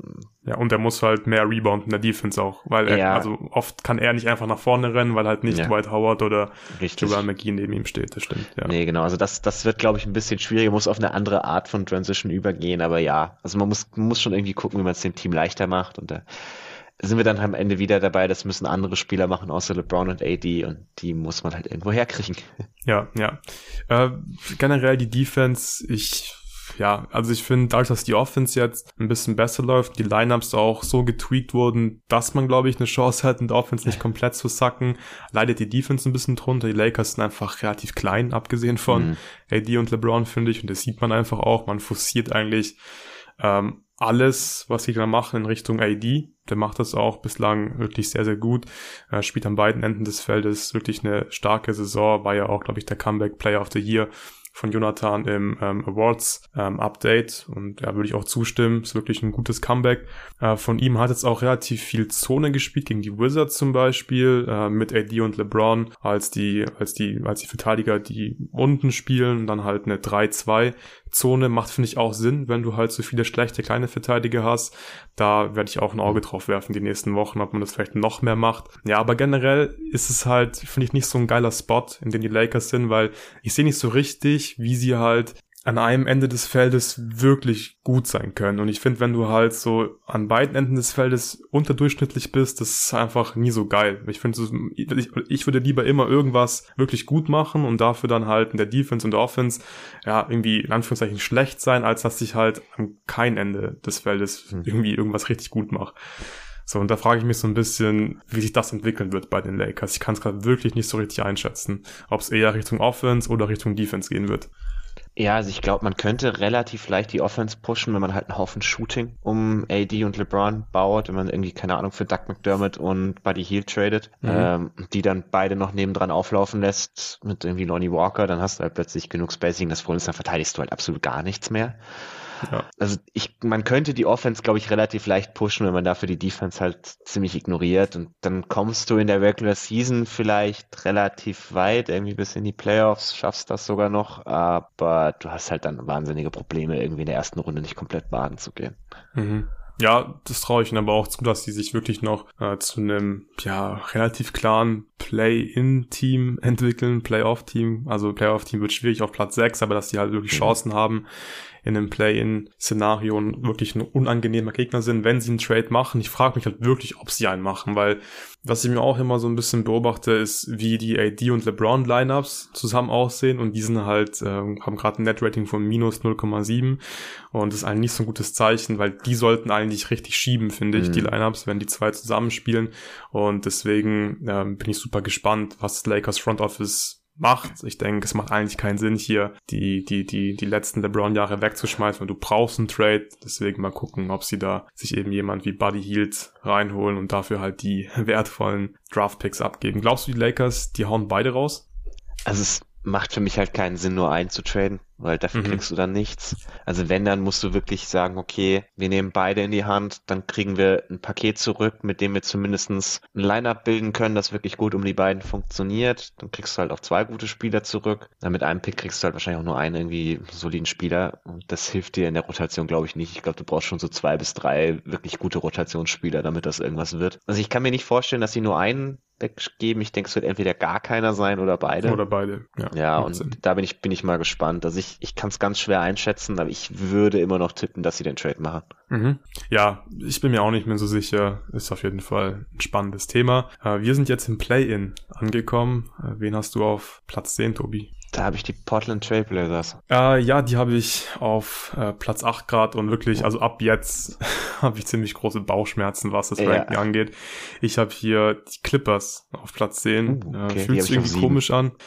Ja, ähm, also gerade jetzt hier, ich habe sogar die Lakers sogar eher noch in einem Tier mit den Clippers und noch einem anderen Team, aber ich mache mir wirklich Sorgen um die Clippers. Jonathan hatte die im letzten Power Ranking Update auf Platz 6, du hast sie auf 7, hast du gesagt, also da scheine ich dann eher am unteren Ende zu sein, was die Clippers angeht und ich würde sagen, wir sprechen dann zuerst über die Blazers, die du auf 10 hast und ich auf äh, Platz 8. Ich finde auch die Blazers sind ähm, ein Team, was wirklich schwierig sind einzuschätzen. Sie haben jetzt mhm. einen Rekord von 13 und 11 seit dem letzten Power Ranking Update, 5 und 9. Äh, hört sich gar nicht gut an. Net Rating Platz 19, auch nicht geil. Ähm, Clean the Glass sagt, damit gewinnst du 38,3 Spiele. Das ist wahrscheinlich ein bisschen wenig ähm, für die Ambitionen, die die Blazers haben. All-Rating Platz 12, D-Rating Platz 24, also wie man es die letzten Jahre schon eigentlich kennt von den Blazers. Offensiv ziemlich gut, defensiv ziemlich mies. Ein großer Faktor, warum ich sie auf Platz 8 habe, ist, dass sie das leichteste Restprogramm im Westen haben. Und sie haben halt schon ganz gute Leistungen gezeigt, wenn alle Spieler fit waren. Das ist der nächste Punkt. Damian Lillard, der hat halt schon einige Spiele mhm. verpasst, hat schon insgesamt zwölf Spiele verpasst. Und deswegen ist es halt schwierig einzuschätzen. Wenn Lillard halt weiterhin ständig mal pausieren muss, dann wird es halt schwierig. Aber ich glaube so ein bisschen daran, äh, dass er sich ja, fangen kann gesundheitlich und einfach die meisten Spiele machen kann und dass man dann auch ja in diesem vergleichsweise leichten Restprogramm dann einfach mehr Siege holt als andere Teams, die halt dann teilweise wirklich noch ähm, einen schweren Spielplan vor sich haben. Ähm, Tobi, warum bist du pessimistischer bei den Blazers? Ja, das Problem ist, Damian Lillard hilft halt nur auf der einen Seite des Feldes und die mhm, Blazers sind vor allem auf der anderen Seite des Feldes ziemlich schwach und das ist halt genauso ein bisschen das Ding. Ich sehe nicht, wie dieses Team am Ende des Jahres keine Bottom 10 10 Defense ist. Eher auch wieder Richtung so Bottom 5, Bottom 7, wo sie sich jetzt langsam halt auch eingependelt haben, was irgendwie für mich zu ihrem Talent einfach passt, weil die Backup-Bigs sind so mau defensiv. Du hast diese zwei kleinen Guards, die du viele Minuten spielst. Deine Wings sind okay, aber jetzt auch nicht keine All-Defense-Spieler. Also wenn du das so in der Summe hochrechnest, ist das für mich einfach eine sehr schlechte Defense und dann musst du wirklich offensiv schon so ein absolutes Top-Team sein und da bin ich mir halt auch nicht so ganz sicher. Hast du, glaube ich, auch ein paar zu viele Schwachstellen, so ein paar mhm. Lücken in deiner Lass uns Rotation. mal noch mal kurz über die Defense dann direkt mhm. reden, weil äh, genau deswegen ähm, habe ich auch Bauchschmerzen, obwohl ich es ja. jetzt hier bei acht habe, weil ich stimme dir absolut zu. Die müssten eigentlich offensiv dann wirklich krass sein, weil ich mir auch sicher, die Defense, die ist nicht gut, die wird auch nicht viel besser sein. Und ähm, ja, ich bezweifle es einfach so ein bisschen, dass die Offense jetzt komplett explodiert. Aber ich traue es ihnen halt dann teilweise noch ein bisschen mehr zu, dass man, dass man insgesamt besser performt als anderen Teams.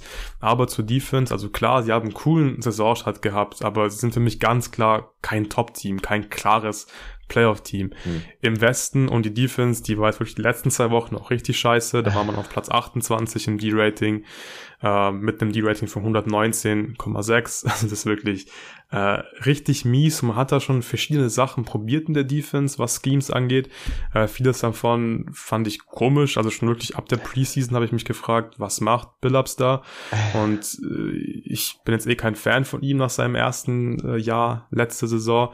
Hm. Aber zum Beispiel, dass sie viel Zone spielen, das hat mir eigentlich ganz gut gefallen. Das haben sie jetzt, glaube ich, mehr gemacht am Anfang der Saison. Ich habe jetzt hier keine Stats für Zone. Ich weiß nicht, ob es die irgendwo gibt. Ich glaube nämlich nicht. Also öffentlich zugänglich. Nee, öffentlich nicht. Also richtig richtig, so richtig gute Stats. Ähm, aber die Zone war am Anfang der Saison, glaube ich, schon ziemlich effektiv und das machen sie jetzt auch immer noch. Sie haben zum Beispiel ein Spiel gegen die Jazz vor paar Tagen, haben sie es immer wieder einfach eingestreut und die Jazz waren teilweise komplett verwirrt und wussten nicht, okay, was machen wir jetzt? Und haben wirklich Possessions dann weggeschenkt, weil sie nicht wussten, was jetzt laufen sollen gegen die Zone. Und das gefällt mir schon ganz gut, dass man da ja verschiedene Sachen probiert, aber das meiste davon, also irgendwie mit Nurkic äh, zu trappen oder immer am Level vom Screen zu verteidigen, weiß ich nicht. Gerade wenn du halt Lillard und Simon schon mal hast mhm. dann eigentlich nur Grant als jemanden, der theoretisch in der Backline-Defense einen guten Job machen könnte. Ähm, ich glaube, da müssen die Blazers auf jeden Fall nochmal wirklich ein passendes Scheme finden, dann gerne weiterhin Zone spielen, aber selbst, selbst dann äh, ist da einfach nicht zu viel, also nicht viel zu holen der Defense. Sie haben auch die zweitschlechteste Location Effective Free Throw Percentage in der gesamten Liga in der Defense, lassen viel zu viele Würfe am Ring zu und ja, ich glaube, du musst ein bisschen konservativer wieder verteidigen mit Nurkic einfach, den einfach am, am, am Ring irgendwie stehen lassen, wenn es nur irgendwie geht. Und dann soll der ja versuchen, die Würfe äh, da zu contesten und zu blocken. Aber auch dann, wenn du halt Drop spielst, du hast Dillard und Simons, die sind halt einfach schlechte Screen Navigator. Du hast es gesagt, das Talent in der Defense ist einfach nicht geil und ähm, ich glaube, man darf hier wirklich nicht zu viel erwarten von den Blazers an dem Ende des Feldes. Ja, das Problem mit Zone-Defense ist halt auch immer, dass sich die Gegner darauf einstellen. Also du kannst das dann relativ leicht mit ein paar Plays aus den Angeln heben und wenn du das mal ein paar Wochen gespielt hast, bist du auf dem gegnerischen Scouting-Report, dann werden da ein paar Plays vorher eingeübt, selbst in der Regular Season, wo du jetzt nicht dich so viel Matchup-spezifisch vorbereitest, aber solche mhm. Kleinigkeiten mhm. kannst du immer machen und ich glaube, das ist halt auch ein Grund, warum man da in den letzten Wochen ein bisschen mehr davon weggegangen ist, weil man halt immer wieder Phasen hatte, wo das die Gegner auch sehr, sehr stark exploitet haben. Ja, ja Deswegen, kann schon sein, ich habe halt die Zahlen nicht. Ich habe bei den Blazers sogar ja, eher das ja, Gefühl, dass die, dass die Man-to-Man-Defense ähm, so schlecht ist. Also wie gesagt, letzten zwei Wochen fast 120er D-Rating. Ist die Zone wirklich schlechter? Keine Ahnung. Und da forcieren sie eigentlich, haben sie Spiele gehabt, wo sie wirklich Turnover forciert mhm. haben. Dann kannst du leicht in Transition kommen, aber wahrscheinlich hast du recht. Ähm, wenn sie es jetzt weniger spielen, dann war es wahrscheinlich nicht so super effektiv, aber mir gefällt es generell, wenn Teams immer mhm. wieder mal ein bisschen Zone einstreuen. Kommen wir zur Offense. Die ist gut, die Blazers Offense, aber die gehört nicht zu den besten der Liga. Und das sollte sie halt, wenn du ein klares Playoff-Team sein mhm. möchtest und defensiv äh, so schlecht bist. Klar, es ist schwierig. Du spielst mal ein Spiel mit Lillard und Simons, dann ist Simons im nächsten Spiel wieder die erste Option. Ich finde, äh, Jeremy Grant spielt eine super Saison offensiv, ähm, passt da immer irgendwie gut rein, macht einen guten Job. Aber ich frage mich auch so ein bisschen, ob der Fit zwischen Lillard und Simons offensiv überhaupt so geil ist. Also klar, Simons ist ein guter Shooter und so, ähm, aber Lillard ist halt einfach niemand, der Aufbau jetzt so super viel viel macht und ich weiß nicht, ob die sich jetzt so so geil ergänzen, ob es einfach nicht viel sinnvoller wäre, auf der 2 einfach einen Shooter, Verteidiger zu haben und dafür mhm. dann halt noch einen guten Wing sich reinzuholen. Ich glaube, da kommt jetzt kein Trade oder so, aber die Zahlen, die bestätigen es auch so ein bisschen. Ähm, wenn man Lillard auf dem Feld hat, ja, dann ist man offensiv ziemlich gut. Fast 117er O-Rating, plus 3,6 Net-Rating. Das Problem ist, äh, Simons und Lillard gemeinsam auf dem Spielfeld ähm, haben Net-Rating von minus 2,9. Das liegt dann vor allem an der Defense, aber auch die Offense ist jetzt nicht so geil. Haben O-Rating von 113 nur gemeinsam. Und ja, Simons ist, ähm, hat ein positives Net-Rating ohne Lillard auf dem Feld und hat ein O-Rating von fast 116. Also das bestätigt einfach so ein bisschen den Eye-Test, dass die sich jetzt ja eigentlich nicht sonderlich gut ergänzen an beiden Enden des Feldes. Defensiv ist es einfach klar, da ist man zu klein, sind defensiv zu schlecht, aber auch offensiv poppt das, finde ich, nicht genug, dieses Pairing. Ja, kann ich dir eigentlich bei allem nur zustimmen. Wer mir offensiv gut gefällt dieses Jahr ist Jeremy Grant, muss ich zugeben. Ist so ein bisschen das ja. erste Mal, glaube ich, seitdem er diese überdurchschnittliche Usage hat, dass er auch mal wirklich effizient ist. Kommt mehr an die Freiwurflinie. Okay, er trifft aktuell halt auf 45 Prozent seiner Dreier. Das, das hilft wahnsinnig. Also er hat so Spiele, wo er unfassbar heiß gelaufen ist aber das sieht insgesamt schon vom Fit her auch deutlich besser aus, als ich erst die Befürchtung hatte. Ich war mir nicht ganz sicher, wie er neben die beiden balldominanten Guards passt, aber das sieht schon, glaube ich, wirklich ganz gut aus. Also die Offense, ich glaube schon auch, dass es eine gute Offense sein wird, vielleicht sogar eine sehr gute Offense, aber ich glaube halt nicht so eine Top 5 Offense und dann hm. hast du halt wirklich schon Probleme, irgendwie über 500 zu kommen wahrscheinlich. Ja, genau. Äh, dann können wir weitermachen mit den Clippers. Die habe ich auf 10 gehabt, wie gesagt. Du hattest sie auf äh, 7. Hm. Ja, haben Rekord von 14 und 13. Ähm, seit dem letzten Power Ranking Update haben sie Rekord von 7 und 8 gehabt. Net Rating Platz äh, 25. das ist schon ziemlich krass. Äh, minus 2,5 Net Rating und damit würden sie 34,4 Spiele gewinnen auf 82 Spiele hochgerechnet. Die Offense weiterhin extrem schlecht. Platz 28 im All-Rating. Defense ähm, jetzt bisschen abgerutscht nach dem Spiel gestern Nacht. Jetzt sind sie auf äh, Platz 8, aber ja, insgesamt die ganze Saison schon eher in der Top 5, glaube ich, als jetzt äh, an der Top 10. Ja, ähm, lass mich mal kurz anfangen, warum ich die Clippers so weit unten habe. Und dann mhm. kannst du sagen, warum das Quatsch ist und warum die Clippers besser sein werden. Ähm, ich finde es einfach so eine komische Situation mit Kawhi. Es ist auch nicht nur Kawhi, der ausfällt. Sie haben ständig irgendwelche Verletzungen. Auch PG hat jetzt ein paar Spiele verpasst. Norman Powell, ähm, Covington, wirklich so gut wie jeder hat da schon Spiele verpasst. Und das ist einfach irgendwie normal bei den Clippers, dass es immer andere Lineups gibt. Aber dass Kawhi ja wirklich nur sieben Spiele gemacht hat und 170 Minuten gespielt hat, also eigentlich müssen wir dann noch mehr darüber, darüber reden, weil der Kreuzbandriss, der ist jetzt schon ein bisschen, ein bisschen her. Und klar, Minutes Restriction und so, alles schön und gut. Aber ich kann mir nicht vorstellen, dass Kawhi erstens dann zu den Playoffs plötzlich topfit sein sollte. Und ich glaube, das ist doch für ein Team einfach unglaublich schwierig, wenn du eigentlich deinen Superstar hast, der irgendwie jedes fünfte Spiel mal für 20 Minuten mitspielt und danach äh, wieder Urlaub macht. Also auch kein Vorwurf an, an, an Kawhi, wenn er einfach nicht sich nicht fit genug fühlt, dann ist es halt so, ist einfach schade vor allem, aber das kann diesem Team nicht gut tun und in diesen Minuten, die er dann gemacht hat, 11 Punkte im Schnitt, 48% True Shooting, ähm, sieht einfach nicht gut mhm. aus. John Wall hat anscheinend auch ein Minutes Limit und startet deshalb nicht, da er eigentlich besser spielt als, ähm, als Reggie Jackson, aber auch John Wall, klar, Rim Pressure, das ist nicht unwichtig, aber insgesamt gefällt mir John Wall auch nicht so super gut, ist einfach nicht effizient, was er macht macht. Es sind zu viele Midrange-Würfe, die John Wall nimmt, weil hey, du hast schon Marcus Morris, der ja dann dein, dein, dein, dein Co-Star ist von TG, wenn Kawhi nicht spielt und der nimmt halt schon die Hälfte seiner Würfe aus der Midrange. Die Offense ist absolut hässlich einfach. Wir haben mal ein Spiel von denen auf Playback ja. kommentiert und das ist äh, so einfallslos. Klar, es fehlt einfach auch an Advantage Creation, aber es wird einfach schwierig, wenn deine Offense halt so schlecht ist. Sie sind auch Flop 5 in Location Effective Field Goal Percentage. Kein Wunder, wenn du so viele Midrange-Würfe nimmst und Probleme mit Rim Pressure hast. Da sehe ich nicht so ganz, wie das sich dieser Saison jetzt wirklich noch ganz klar positiv äh, steigern könnte bei den Clippers, weil ich sehe nicht, wie Kawhi irgendwann regelmäßig 30 Minuten spielt und nur Back-to-Backs nicht spielt. Da mache ich mir wirklich sehr, sehr große Sorgen.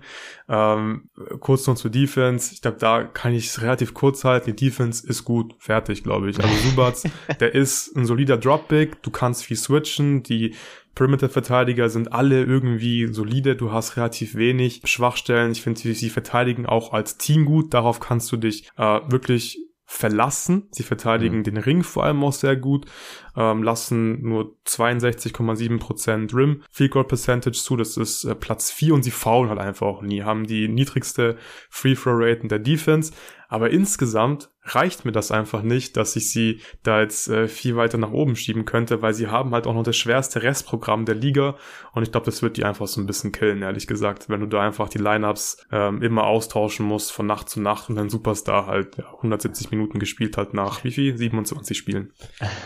Ja, also zu, zur Defense kann ich da glaube ich gar nicht mehr viel dazu sagen, das hast du ganz gut zusammengefasst. Die sieht halt sehr, sehr gut aus, das ist für mich dann glaube ich so ein bisschen das, der positive Aspekt und die Frage ist, das Ding ist, wir diskutieren halt über irgendwas, von dem wir keine Ahnung haben, was die Diskussion ein bisschen schwierig macht. Ja, ich hätte ger wahnsinnig gerne die Krankenakte von Kawhi mal vor mir liegen. Ich habe sie leider nicht. ähm, das, ist, das ist halt das, deswegen finde ich es find ich so sauschwierig über dieses Team. Ich habe die auch so ein bisschen hin und her geschoben, ob man, ob du jetzt sie jetzt an elf hast oder von mir aus an fünf. Ich glaube, überall dazwischen hätte ich keine große Diskussion, wenn ich ehrlich bin. Das Ding mit Kawhi ist halt, also er spielt ja jetzt wenigstens wieder. Das, wenn nachdem er so die ganze Regeneration durchgemacht hat, das ist schon mal so ein positives Ding, würde ich sagen das Ding ist ja auch, also das hat mit dem Kreuzbandriss alles ja nichts zu tun, warum er jetzt gerade aussetzt. Das muss man vielleicht auch mal so klar sagen. Der Typ hat seit sechs Jahren chronische Kniebeschwerden. Die hatte er schon bei den Spurs. Ich weiß nicht, warum mhm. die Leute das immer so scheiße ignorieren. Also das ist immer so, also gerade bei den Raptors war das ja damals so, ach, Kawhi hat keinen Bock zu spielen, der restet nur. Das, das Narrativ gab es ja gerne bei den Clippers dann auch so die letzten Jahre, so mit, uh, der Typ hat einfach keinen Bock auf Basketball. Nein, der Typ hat einen kaputten Körper. Ja, das ist ein sehr guter Punkt. Aber mit diesem kaputten Körper hat er halt nur mal 2019 noch eine Championship gewonnen irgendwie. Also das ist halt so das Ding bei ihm, dass du das, glaube ich, wahnsinnig schwer einschätzen kannst, wie, wie kaputt sein Knie inzwischen wirklich ist. Das kann sein, dass das inzwischen einfach komplett durch ist und der Kerl dieses Jahr am Ende 25 Spiele macht und dann sind die Clippers halt einfach scheiße, so echt mal sein. Mhm. Oder dass er es jetzt gerade wieder so weit regeneriert hat, dass er vielleicht doch den Rest der Saison wieder so nach und nach aufbauen kann auf seine 30 Minuten. Und wenn er das kann, du merkst halt, dass die Spieler, die sie haben, alle wahnsinnig gut in eine offensive Rolle passen würde. Nur keiner davon die Rolle gerade spielt, weil sie halt alle so zwei Rollen größer übernehmen müssen. Und ich mir halt sehr gut vorstellen kann, wenn sie wieder in so ein bisschen so eine kleinere Rolle kommen, wo sie ein bisschen mehr so, so Connector-Sachen machen können. Also so Leute wie Batum oder Covington, die halt jetzt teilweise irgendwie plötzlich Drives übernehmen mussten und versuchen mussten, Advantages zu generieren, was sie einfach absolut ums Verrecken nicht können das, natürlich sieht das grottig aus, weil du kannst mit diesem Team kannst du auch keine, keine wunderschöne Drive-and-Kick-Offense aufziehen, weil halt die Hälfte der Spieler das nicht kann.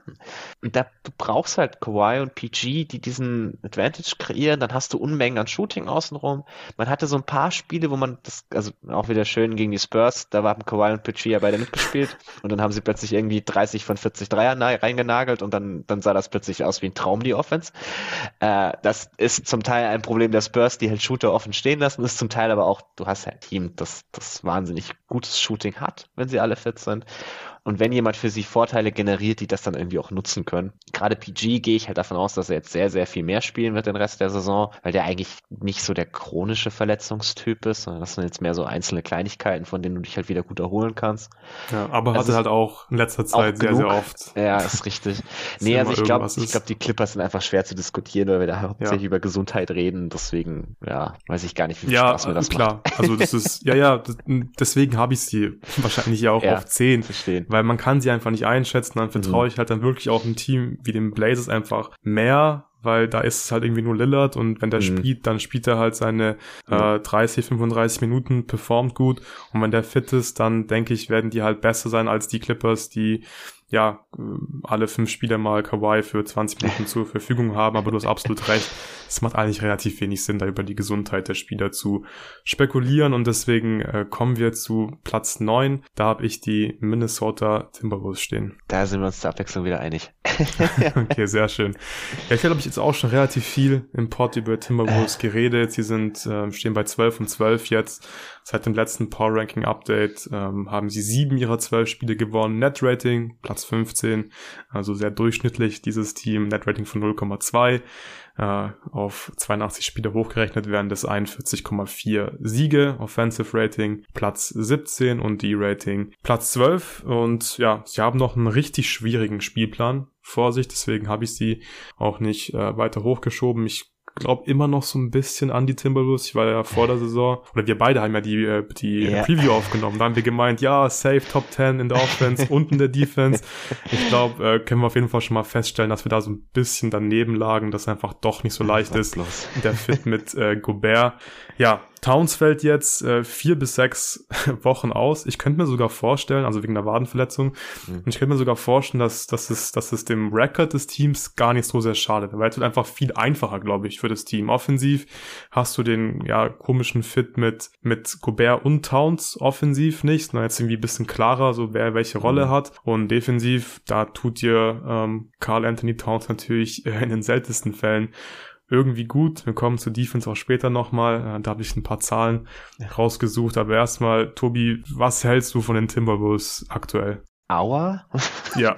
nee, also es ist, es ist eigentlich schade, weil ich war ja bei diesem Team extrem optimistisch vor der Saison, ja. beide.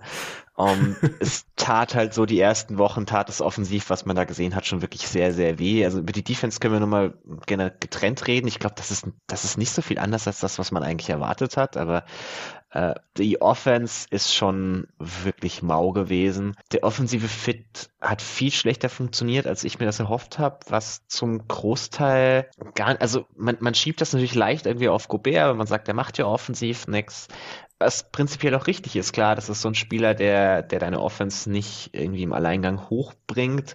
Andererseits, Low Usage, High Efficiency Rollman, wie viele Offenses der Liga haben den und der reißt dich jetzt im Normalfall auch nicht alleine runter. Und das Problem ist, die hatten offensiv halt sowas von überhaupt kein Movement. Also klar, da ist Gobert ein riesiger Teil davon, weil er, wenn er nicht in die Action involviert ist, eben irgendwie nur am Dunkerspot rumlümmelt und eigentlich hauptsächlich so halt als Screener involviert werden muss. Aber auch die anderen Spieler haben sich da wirklich nicht mit rumbeklickert. Also diese, diese Unmengen an Possessions, die Anthony Edwards inzwischen viral schon durch die Decke geht, wo er irgendwo ja. rumsteht mit den Händen in den Hüften. Also, wie, wie man sowas als junger Spieler machen kann, also muss ich auch sagen, das ist wieder so, so ein Fall von, ich weiß nicht, Umfeld, das dir sowas durchgehen lässt. Also mach das mal bei Pop. Ich glaube, die nächsten zwei Wochen deines Lebens wirst du nicht mehr glücklich im Training das ist halt, man hat da Spielern relativ viel Freiheit gegeben, die ein bisschen mehr Anleitung bräuchten. Also auch Carl Anthony Towns, was so Off-Ball-Movement angeht, hat er halt noch nie gemacht. Weiß, schlicht und einfach weiß er nicht, wie es geht, hat er kein, vielleicht auch keinen Bock drauf.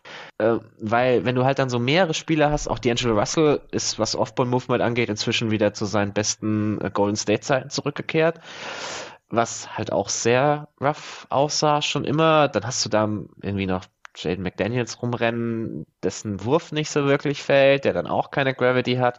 Und das sind dann deine fünf Spieler auf dem Feld. Ja, wo soll denn irgendwie die Bewegung für die gegnerische Defense herkommen? Und wenn du dann halt alles so ein bisschen aus dem Stand machst, klar sieht das plötzlich sau schwierig aus. Hm. Und da habe ich halt wirklich gedacht, dass man gerade von Finch irgendwie ein bisschen mehr sehen würde, dass man irgendwie es schafft, dass Cat und Ant halt irgendwie Offball auch gegenseitig irgendwie Screen stellen, zur Dreierlinie poppen, dass man dann Ant so ein bisschen den Drive zum Korb gibt, als Cutter, Cat dann als Popman an die Linie, was sau schwer zu verteidigen ist, wenn man es mal gemacht hat. Also es, es, gibt immer wieder so Szenen, wo man irgendwie so, so ein Spain Pick and Roll mit Gobert und Cat läuft, mit Ant als Ballhändler oder sowas und was, wo Russell sich dann auch Offball mal bewegt nebendran. Das, das sieht alles traumhaft aus, wenn man es mal läuft, aber man sieht ganz, ganz wenig davon.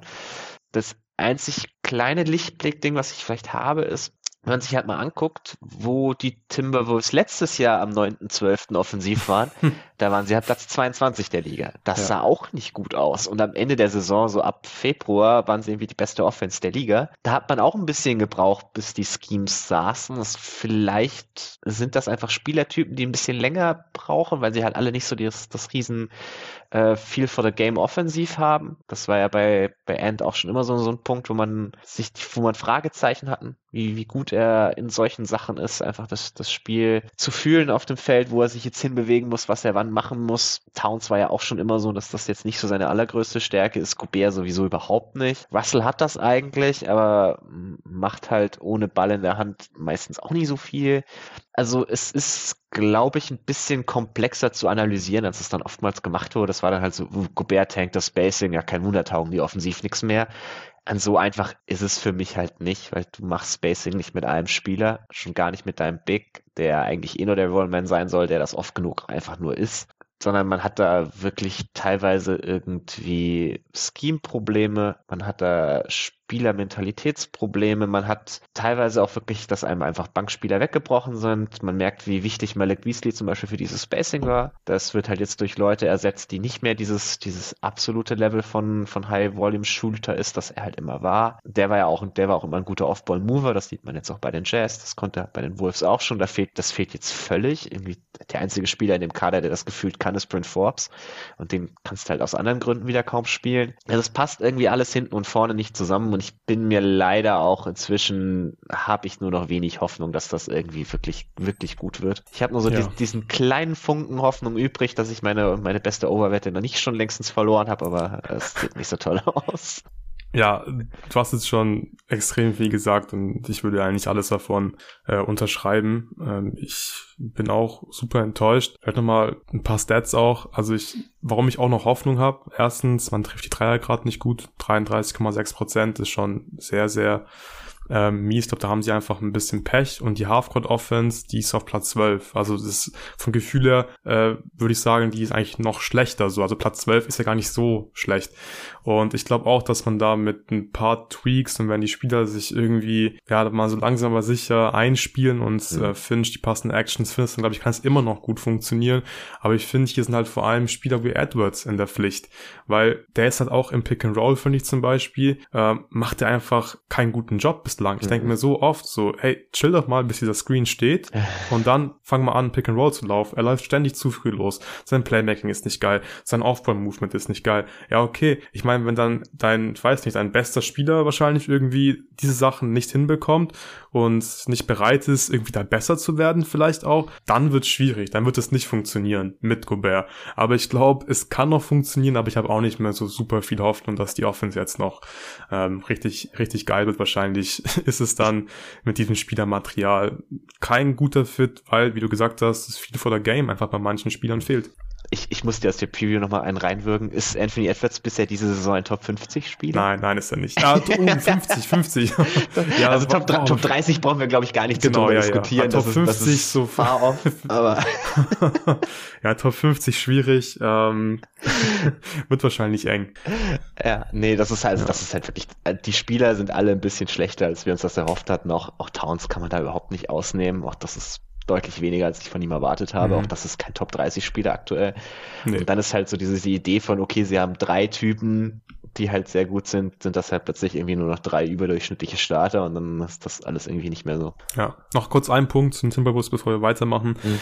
Ähm, die, die, also die Starting Five hat inzwischen Net-Rating von plus 5,4. Die war ja ewig ähm, mhm. äh, sehr, sehr schlecht, die Starting Five. Und die ist, äh, hat ein Net-Rating von 5,4, weil die Defense so gut ist. Und das liegt einfach an Rudy Gobert. Die haben ein D-Rating yes. von 104,4. Das ist ziemlich gut. Und die Zahlen zeigen halt auch, ähm, dass das Problem ist ja vor allem auch, weil Russell, Edwards und Towns ohne Gobert, die haben Net-Rating von minus 14,9 und ein D-Rating von 132,7. Das ist so unglaublich schlecht. Und wenn die halt nicht verteidigen können, dann brauchst du halt wahrscheinlich einfach einen guten defensiven Center und Gobert ist wahrscheinlich der Beste und dann liegt's halt einfach nicht nur an Gobert, dass der Fit offensiv nicht so geil ist, weil wenn Towns ein geiler Verteidiger wäre, dann hätten die niemals Gobert reingeholt und deswegen müssen sich halt Cat, Edwards noch Russell offensiv anpassen, damit das funktionieren kann. Aber ich würde sagen, das reicht zu den Timberwolves. Ich bin gespannt, wirklich gespannt, wie die nächsten Wochen ohne Cat äh, ablaufen ja. werden. Wie gesagt, ich kann mir echt vorstellen, dass es gar nicht so schlecht ähm, aussehen wird vom Rekord her. Aber ja, dann mal gucken, wie es dann wieder mit Towns und Gobert auf dem Spielfeld aussieht. Das war jetzt unser Platz 9 und jetzt kommen wir zu Platz 8. Da hatte ich die Blazers und du hattest auf 7 die Clippers. Wen hast du auf Platz 8? Die Kings. Kings, cool. Die habe ich auf 7. Äh, lass uns über die Kings reden. Ich habe mit Jerry schon letzte Woche, glaube ich, ein bisschen über die Kings gesprochen. Leider nicht ganz so viel, wie wir es eigentlich machen wollten. Ich hatte ein Hard Out. Ähm, ich habe mit Torben im Access and Ausport über die Kings gesprochen, vor allem über die wunderschöne Offense. Gefällt mir wirklich unglaublich gut. Die haben einen Rekord von 13 und 10, haben ähm, seit dem letzten Power Ranking Update ein Rekord von 9 und 4, Net Rating Platz 9, äh, können 47,8 äh, Siege erwarten, All Rating Platz 5, D Rating Platz 21. Und das Restprogramm ist wirklich äh, machbar. Viermal Rockets zum Beispiel, dreimal Spurs noch. Das sollten eigentlich einmal sieben Siege sein. Und ich bin ziemlich optimistisch, habe sie deswegen auf sieben. Du hast sie auf acht. Ähm, Tobi, wie gefallen dir die Kings? Ja, also ich kann ganz viel von dem nur zustimmen, was du mit Torben und auch mit Jerry besprochen hast. Die Offense sieht schon wunderschön aus. Es ist wirklich, es ist mal eine Freude, Kings Basketball zu gucken. Nicht gedacht, Absolut. dass ich das in meinem Leben nochmal sage, aber so, so ändert sich die Welt. nee, also ich muss sagen, ihr habt, ihr habt das echt viel gut getroffen, gerade so was die ganzen, die ganzen Playstyles und so angeht. Mhm. Mir gefällt auch die Aaron Fox dieses Jahr wahnsinnig gut. Ja, da viel davon, einfach. Ja, viel davon ist halt heißes Midrange-Shooting. Mal schauen, ob er das halten kann. Aber wenn er das halten kann, ist das schon nochmal so ein kleiner, kleiner Star-Lieb, den er gemacht hat jetzt. Mhm. Das Problem ist, warum ich sie nicht höher schieben kann, ist, dass ich halt nicht glaube, dass die Defense besser wird als das, was man jetzt gerade ist. Okay, halte ich fest, halte ich fest. Ähm, die Defense, die trendet nämlich in die richtige Richtung. Äh, die letzten zwei Wochen Platz 8 ähm, in der Defense, seit dem letzten Power Ranking Update, natürlich noch noch größere Sample Size. Äh, Platz 11, klar, die werden niemals irgendwie eine richtig gute Defense sein, aber ich glaube wirklich so Platz 20, vielleicht sogar irgendwie so Richtung Platz 17, 18 ist vielleicht drin und die Offense, die ist halt einfach wirklich for real. Also mache ich mir wirklich gar keine mhm. Sorgen. Wir müssen jetzt nicht nochmal intensiver drüber sprechen. Hört euch den Pod mit Jerry an, hört euch den Access and Aus Pod an. Aber das ist einfach viel Read and React, schwierig zu verteidigen, kein Hot Shooting oder so. Die, da bin ich mir sehr sicher, das ist einfach nachhaltig, was die in der, in der, in der Offense machen. Und die Defense, wie gesagt, trendet in die richtige Richtung. Mit Sabonis wirst du niemals eine gute Defense haben. Sie haben die zweitschlechteste Halfcourt-Defense der Liga, aber sie haben die beste Transition-Defense der Liga. Und das finde ich auch so ein Indikator dafür, dass einfach der Einsatz stimmt. Und ich glaube, die sind da wirklich gut gecoacht, die reißen sich den, die reißen sich wirklich den Arsch auch auf in der Defense. Und deswegen, glaube ich, kann man da wirklich so auf Platz 18, 17 mhm. irgendwie landen. Und dann gewinnst du, glaube ich, schon, ja, vielleicht 46, 47, 48 Spiele. Ja, also gerade zu dem Teil mit der Transition, das kommt halt viel davon, dass man die wenigsten Punkte pro Play zulässt in Transition. Und ich glaube, das ist ein sehr, sehr random Stat. Also das sind Dinge, das sind halt ein paar Dreier mehr oder weniger, die da reinfallen, die das ganz schnell hochziehen können. Deswegen, ich weiß nicht, wie aussagekräftig das wirklich für die Zukunft ist ich glaube halt einfach nicht dran, dass du mit Sabonis eine halbwegs vernünftige Defense stellen kannst. Es tut mir leid. Also Platz 20, glaubst du, ist, ist auch nicht drin bei den Kings? Das sind sie ja, also so wie sie jetzt gerade so sind, Platz 20, 21, das ist okay, aber mehr wird's nicht.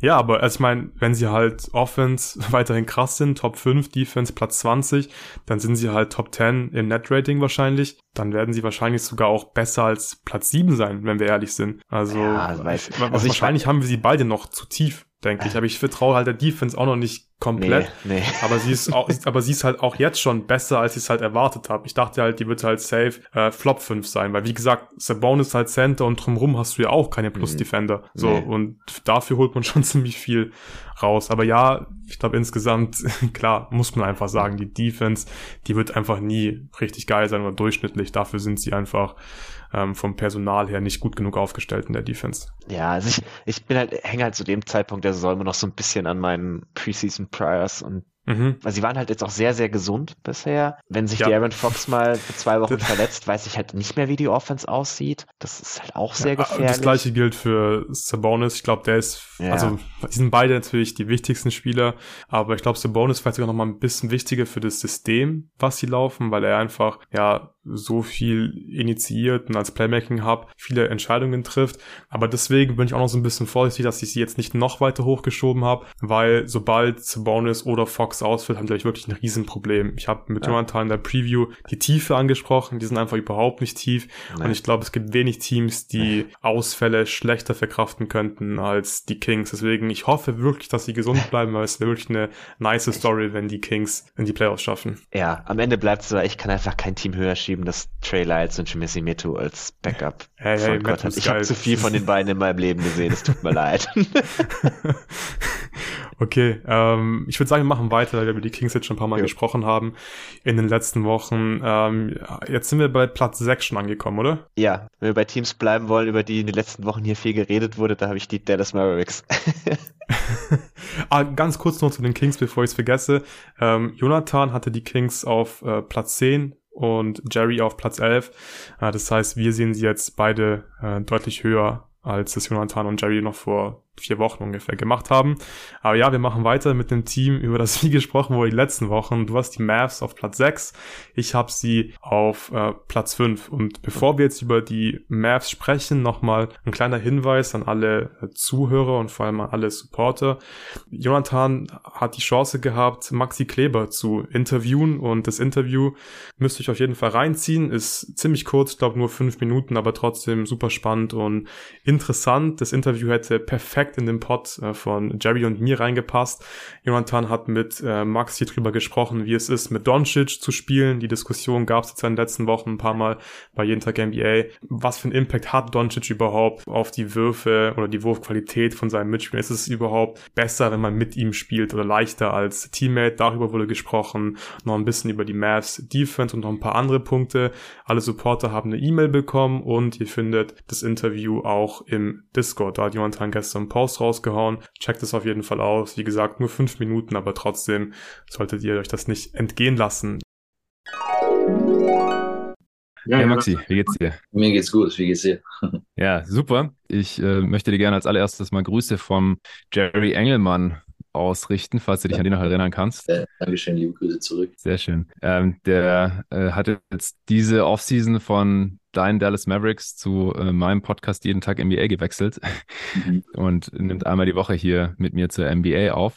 Äh, hörst du selbst eigentlich auch NBA-Podcasts? Nee, ich glaube, NBA-Podcasts habe ich äh, jetzt länger nicht mehr gehört. Nee. ja, ist witzig. Ich habe das auch schon mal den Daniel Theiss gefragt und äh, der hat gemeint, er kommt da auch nicht zu aber hat mich jetzt einfach mal interessiert. Ähm, was ich auch mal mache, ist Spiele kommentieren äh, live mhm. und mein Kollege und ich haben am letzten Samstag Mavs gegen Raptors live kommentiert mhm. und ich wollte dich fragen, was, was beim letzten Play eigentlich der Plan war und was da schief ging. Da warst du ja ähm, frei an der Freiwurflinie nach ja, dem Out-of-Bounds-Play und der Plan ja. war, für drei zu gehen. Wir hatten keine Timeout mehr, weil wir dann eine Timeout genommen haben. Und deswegen habe ich den Ball dann rausgekickt. Und dann kam der Ball von Reggie zu Dorian in, äh, in die Ecke. Und Dorian hat gedacht, dass ich weiter zu zum Korb gehe. Und ich habe aber gesehen, dass er nicht frei für den Wurf ist. Und ich dachte, er zieht nochmal zum Korb. Dadurch wollte ich rausgehen an die Top of the Key äh, für Spacing und dann selber mich äh, für einen Drei-Punkte-Wurf anbieten. Und dann war es ein Turnover und Spiel vorbei. Ja, ja, schade, macht ja, hat ja durchaus Sinn ergeben, dass ihr da auf einen äh, Dreier gehen wolltet. Mhm. Ja, was ich auch noch fragen wollte, ist, wie ist es für dich mit Luka Doncic zu spielen? Hast du das Gefühl, dass du durch ihn deutlich mehr offene Würfe bekommst oder hat es vielleicht auch seine Schattenseiten, weil er ja zumindest aktuell so wahrscheinlich der balldominantste Spieler der gesamten Liga ist. Nee, mit Luca zusammenzuspielen macht natürlich extrem viel Spaß. Und zum einen, äh, was er alles kann und wie er spielt und wie er das Spiel navigiert, ist echt faszinierend mit anzuschauen. Also man sitzt auch auf der Bank oder auf dem Spielfeld äh, selbst und man schaut einfach zu und denkt sich, wie hat er das jetzt schon wieder gemacht? Ähm, muss natürlich immer bereit sein für einen Ball, der nach draußen kommen kann, für einen Wurf. Ähm, aber ich glaube, er, er ist natürlich sehr balldominant, aber er kreiert auch so viele gute Situationen für uns, ähm, dass es auf jeden Fall sehr effektiv ist. Ja. Viele Experten hätten ja letzte Saison schon, jetzt diese eigentlich auch wieder euch als Mavs eher keine richtig gute Defense zugetraut. Ähm, jetzt seid ihr wieder ein überdurchschnittliches Defensivteam. Wenn man sich anschaut, wie viele Punkte die Gegner auf 100 Possessions machen, letztes Jahr Platz 8, jetzt gerade Platz 11. Was ist da aus deiner Sicht so das Erfolgsrezept und welche Rolle spielt da vielleicht auch Coach Sweeney so als Defensive Coordinator? Also Coach Sweeney ist, ist sehr smart, ist wirklich immer sehr gut vorbereitet, hat auch ähm, gute Gameplans für uns.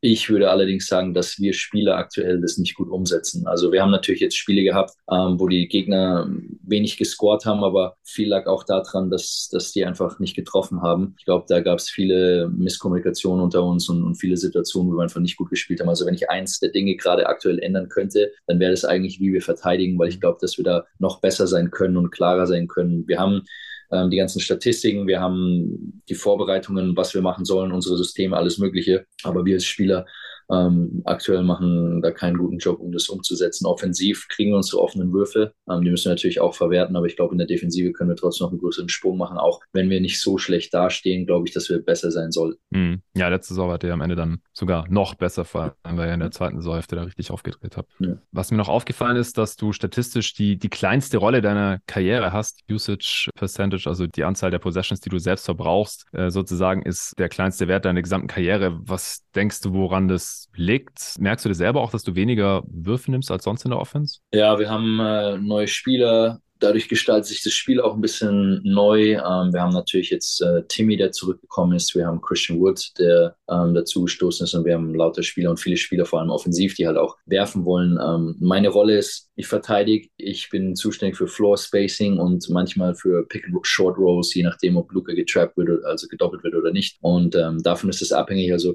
ich bin mhm. nicht davon abhängig, ob ich jetzt äh, acht Würfe, zehn Würfe oder vier oder drei Würfe bekomme, sondern ich muss einfach mein Spiel spielen, weil ich weiß, dass wir genügend Leute haben, die auch werfen wollen oder werfen können oder auch in der Offensive so eingebunden sind. Und ähm, von daher mache ich mir darüber eigentlich keine Gedanken, sondern versuche einfach nur den Rest ähm, so zu machen, dass ich der Mannschaft helfen kann. Screening, extra Pässe und so weiter. Jetzt zu den Mavs Records 13 und 11 äh, waren zwischenzeitlich mal unter 500, nachdem sie gegen die Raptors und Bucks verloren haben. Ähm, seit dem letzten Power Ranking Update 7 und 7, also genau bei 500. Net Rating Platz 6, also ich glaube, da kann man schon ein bisschen erkennen, die ähm, underperformen ihr Net Rating mhm. ziemlich. Laut dem Net Rating äh, würden sie nämlich 51,2 Spiele auf 82 Spiele hochrechnet gewinnen, aber ja, haben schon ziemlich viele knappe Spiele blöd verloren. All Rating Platz 6 und D-Rating Platz 11. Also eigentlich ziemlich gut, dass man in beiden Kategorien ja zumindest in der Top 10 kratzt, im Fall von der Defense jetzt. Und die Mavs, die haben das zweitleichteste Restprogramm im Westen. Das ist wahrscheinlich auch noch ein Faktor. Ähm, ich halte mich jetzt bei den Mavs wirklich mal ein bisschen zurück. Ich hatte mit Javi schon über eine Stunde über die Mavs gesprochen. Da hat sich, glaube ich, nicht sonderlich viel geändert. Ich habe jetzt keine neuen Takes, deswegen Tobi, hau du einfach raus, warum du die Mavs auf Platz 6 hast. Ja, also ich glaube, wir können uns da relativ kurz halten. Ich stimme auch viel von mhm. dem zu, was ihr besprochen habt. Man merkt, dass die Mavs jetzt langsam nach und nach so ihre Lineups gefunden haben. Also mir gefällt zum Beispiel das Lineup, wenn man Josh Green relativ früh für Spencer Dinwiddie reinbringt, ganz gut. Auch wenn Christian Wood da meistens noch sitzt, aber da hat man schon mal so ein Lineup, das, auch wenn es relativ klein ist, das ein, irgendwie einen viel besseren Mix hat, der auf beiden Seiten des Feldes ganz gut funktioniert. Gerade auch mit, wenn man sich ein bisschen überlegt, wie man Wood besser einbinden kann. Ich glaube, da sind viele Dinge dabei, die so jetzt sich nach und nach gefunden haben. Das macht dann schon Hoffnung, dass es die nächsten Wochen eher noch ein bisschen aufwärts geht. Ansonsten habe ich, glaube ich, eure Diskussion hauptsächlich noch hinzuzufügen, dass ich die ganze Diskussion um Luca und Transition Offense, glaube ich, für ein bisschen übertrieben halte, weil ich bin gar nicht unbedingt der Meinung, dass der primäre Ballhändler unbedingt immer selber derjenige ist, der rennen muss wie blöd, weil das kostet mhm. dich einfach zu viel Energie. Ich weiß nicht, wann wir das letzte Mal LeBron James wirklich in Transition selbst die Pacer pushen sehen. Das dürfte wahrscheinlich, da hat er wahrscheinlich noch in Miami gespielt. Aber was solche Typen halt können, also LeBron, Jokic, das sind so zwei so die Hauptbeispiele, sind so Outlet-Pässe für mhm. Mitspieler, mhm. die halt rennen. Und das kann Luca ja auch. Und genau das erwarte ich halt mehr von ihm. Dafür müssen seine Mitspieler aber vor allem mehr, ren mehr rennen. Also ich glaube, man hat das ganz schön gesehen mit Green ein paar Mal, weil Josh Green ist so ein Typus, der rennt immer wie ein Irrer nach vorne. Und den hat Luca wirklich zwei, dreimal sehr, sehr schön gefunden in so den letzten Spielen, die ich gesehen habe. Ich glaube, dafür muss man noch ein bisschen mehr finden. Das, das könnte auch ein Christian Wood könnte das noch viel mehr machen, weil dann halt so der in dem AD-Style, den wir vorhin besprochen haben. Und dann glaube ich, dass das auch nicht unbedingt so das Thema noch ist, weil wenn man sich auch mal anguckt, Transition Points added, ist ein bisschen dieses, dieser Stat von Cleaning the Glass, der ein bisschen bewirken soll, was, wie viel, wie viele Punkte fügt man mit Transition seinem Team hinzu, dass Luca im On-Off halt null also sie sind mit ihm auf dem Feld, gehen sie zwar deutlich weniger in Transition, sind aber sehr, sehr viel effizienter. Und ich glaube, wenn du das so als Kombi hast, dann ist das schon völlig okay. Und man sieht ja dieses Jahr auch, was, was für einen insgesamt extrem positiven On-Off-Impact Luca hat. Ist jetzt bei neun inzwischen, plus neun. Klar, da ist viel davon, dass, dass sie halt ohne ihn in der Offense gar nichts mehr kreieren können. Aber ich glaube, man, man findet jetzt nach und nach Kombis, die gerade um Luca herum halt sehr gut passen. Klar, man muss das Team immer an ihm anpassen, aber ich glaube, das hat man jetzt langsam wirklich hinbekommen und dann sehe ich da gerade offensiv ein ziemlich hohes Ceiling für das Team eigentlich. Ja, dem habe ich überhaupt nichts mehr hinzuzufügen. Wir sind uns da von der Platzierung auch äh, relativ einig. Ich habe sie auf fünf, mhm. du auf sechs. Ich habe die Golden State Warriors auf sechs. Die habe ich auf fünf. okay. ja, dann fasst das ja auch halbwegs äh, zusammen. Die Golden State Warriors stehen aktuell bei 13 und 13. Seit dem letzten Power Ranking Update haben sie neun ihrer 15 Spiele gewinnen können. Net Rating Platz 8. Ähm, hochgerechnet auf 82 Spiele wären das 47,9 Siege. Im O-Rating stehen sie auf ebenfalls auf Platz 8 und im D-Rating auf Platz 16. Ja, ich hätte die Warriors wirklich gerne noch weiter oben, aber die haben auch keinen leichten Restspielplan und ja, irgendwie kommen sie halt nie so richtig in Fahrt. Es kommt dann immer wieder eine, eine dumme Niederlage oder es ist mal irgendwie jemand verletzt. Jetzt fällt zum Beispiel Wiggins ähm, erstmal übers Wochenende äh, sicher aus. Ähm, Draymond und Curry haben das Spiel gegen die Jazz verpasst, aber es wird jetzt nichts Langfristiges sein. Aber ich glaube, insgesamt kann man einfach festhalten, dass dieser Two-Timelines-Plan einfach überhaupt nicht funktioniert. Ja. Und ich finde es gut, dass die Warriors jetzt so ein bisschen davon weggekommen sind. So Kuminga hat ein super starkes Spiel gegen die Jazz gemacht, hat wirklich ein bisschen Bullyball spielen können, krasse Putbacks gehabt, krasse so Power-Finishes am Ring. Und ich glaube, der kann schon ein Rotation-Spieler sein, aber ja, klar, Wiseman, den kannst du einfach nicht spielen lassen aber trotzdem sind die Warriors immer noch nicht konstant genug. Dann verlierst du halt so ein Spiel wie gegen die Pacers beispielsweise. Es tut einfach extrem weh in so einer starken Western Conference Trotzdem bin ich schon noch ziemlich optimistisch, was ja gerade so ein bisschen das Ceiling dann für die Playoffs angeht und auch für die Platzierung jetzt. Klar, Platz 6 nicht so geil, aber ich glaube, sie können das Playen vermeiden, weil Steph Curry spielt einfach auf MVP-Level. Das ist krass, was der Typ macht. Draymond sieht okay aus, finde ich. Wiggins spielt einfach gut. Clay, seine Wurfauswahl ist äh, eine Katastrophe, aber es wird ein bisschen, ein bisschen besser. Und das Wichtigste ist, die Zahlen, die bestätigen auch. Die Starting Five ist krass. Net Rating plus 23,1. Die Splash Pool Lineup, Net Rating plus 9,2. Das Problem ist, sobald Curry nicht spielt, haben sie Net Rating von minus 11,3. Aber der spielt zum Glück äh, viele Minuten. Ja, ich glaube, die Warriors, die sind einfach, die sind einfach trotzdem ein gutes Team. Was sind deine Gedanken zu den Warriors? Ja, also ich glaube, man hat sich auch da jetzt langsam ein bisschen stabilisiert, die Rotation ein bisschen ausgemistet, so böse das klingt. Also über die letzten zwei Wochen ist man jetzt bei plus siebener Net-Rating. Die Defense hat sich jetzt wirklich stabilisiert. Man hat klar immer wieder diese Spiele drin, die man dumm wegschmeißt, aber ich, also für mich ist das immer nicht so bedeutungsvoll, wenn ich ehrlich bin. Klar, das sind die Spiele, die irgendwie im Kopf hängen bleiben, aber so über eine 82-Spiele-Saison hinweg sind das am Ende vier, fünf Spiele, die du gewinnst oder nicht. Ich glaube, das ist gar nicht so dramatisch. Dass man jetzt eher so ein, was gefunden hat, das halt läuft, ist da viel, viel interessanter. Ich bin mal gespannt, was man mit der Bank macht, weil mir gefällt Jordan Poole dieses Jahr deutlich mehr in so einer Off-Ball-Rolle auch wieder. Also man hat das am Anfang der Saison viel versucht, mit ihm so als Pick-and-Roll-Creator. Klar, mit Wiseman als Rollman von der Bank war das irgendwie auf beiden Seiten eine schwierige Kombi, aber auch Poole war als Pick-and-Roll-Operator jetzt wirklich nicht gut.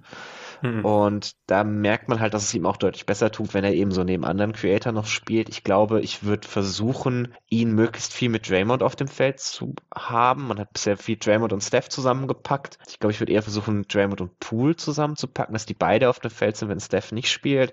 Weil Steph kannst du ruhig auch mal so, irgendwie so ein bisschen High Pick and Roll mit Kevin Looney oder sowas laufen lassen. Das ist gefährlich genug, da brauchst du nicht unbedingt Draymond.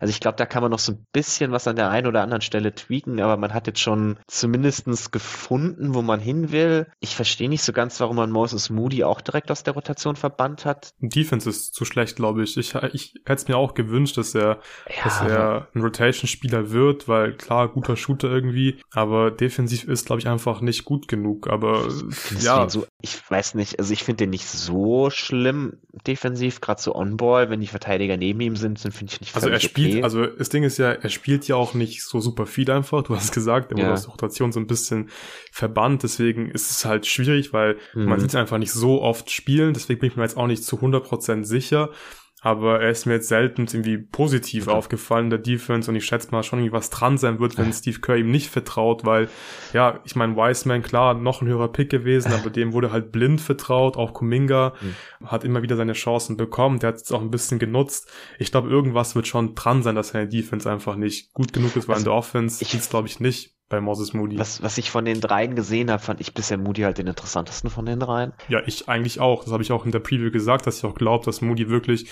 ein Rotation Piece sein könnte, weil Kuminga macht zu viele Fehler einfach mhm. auch. Aber ich weiß nicht, ich, ich kann es mir nicht anders erklären, dass Moody die Rotation nicht packt, weil das Shooting wäre einfach auch wichtig, wenn er die Warriors mhm. defensiv nicht killen würde, dann würde es ja einfach perfekt reinpassen eigentlich. Ja, ich habe bei Steve Kerr, ich weiß nicht, seine Rotationen sind manchmal nicht so ganz mein Fall. also da habe ich mit ihm schon öfters irgendwie so, so Kleinigkeiten gehabt, wo ich irgendwie einfach nicht zustimme. Der interessante Teil für die Royals ist, glaube ich, dass man sich jetzt einfach offiziell dazu committed hat, dass man dieses, dieses zwei Timetable-Gedöns genau. sich spart. Mhm. Und das macht es für mich halt auch sehr, sehr viel wahrscheinlicher, dass man diese jungen Spieler jetzt tradet zur Trade Deadline und sich dafür Spieler reinholt, die wirklich dieses Jahr weiterhelfen. Mhm. Und einen gewissen Wert haben die auf jeden Fall schon noch in Trades ich, also ich glaube, man hat sich so ein bisschen von dieser Idee verabschiedet, zu sagen, wir müssen jetzt die nächsten fünf bis zehn Jahre gut sein, sondern man sagt wirklich, okay, Steph's Prime ist jetzt. Wir haben noch so zwei, drei Chancen, einen Titel zu gewinnen mit Steph. Die müssen wir jetzt nutzen. Und da kann ich mir halt vorstellen, dass da auch eher so Win-Now-Trades kommen, die das, die das Ranking noch mal ein bisschen nach oben pushen. Deswegen habe ich es jetzt zum Beispiel auch vor die Mavericks noch geschoben, bei denen ich eher weniger glaube, dass da im Laufe der Saison noch viel passiert. Ja, äh, also absolut. Und es ist auch wichtig gewesen, dass man sich jetzt dazu committet, dass man nicht dieses zwei Timeline-Ding weiterhin macht, weil es hätte schief gehen können im Westen dieses Jahr. Mhm. ich glaube, das hätten sie sich nicht erlauben können, dass man dann Spiele ständig verliert, weil halt Wiseman dein äh, Backup-Big ist oder irgendwie startet, aber Backup-Minuten spielt und so, das geht nicht. Ich denke auch, mit einem Trade äh, können die Warriors sogar echt noch deutlich besser werden in der, in der Regular Season, indem sie einfach halt ein Bad bekommen. So, aber ich denke, da sind wir jetzt auch insgesamt ziemlich einig bei den Warriors. Du hast sie auf fünf, ich auf sechs und jetzt kommen wir zu Top 4. Wir müssen ein bisschen Gas geben, aber es ist äh, super spannend jetzt, wie deine Reihenfolge aussieht. Ich bin mir da echt nicht so sicher, ob ich äh, zufrieden bin mit meiner, aber ich habe auf äh, Platz 4 die Pelicans. Wen hast du da? Ich habe auf 4 die Nuggets, die Pelicans auf 3. Okay, ich habe die Nuggets auf 3. Dann lass uns mit den Pelicans starten. Bevor wir über die Pelicans sprechen, nochmal auch hier ein Hinweis. Es gibt nämlich am Wochenende, am Sonntag um 21.30 Uhr den nächsten Playback-Kommentar von Jonathan und mir. Wir haben jetzt, glaube ich, schon drei Spiele kommentiert über Playback.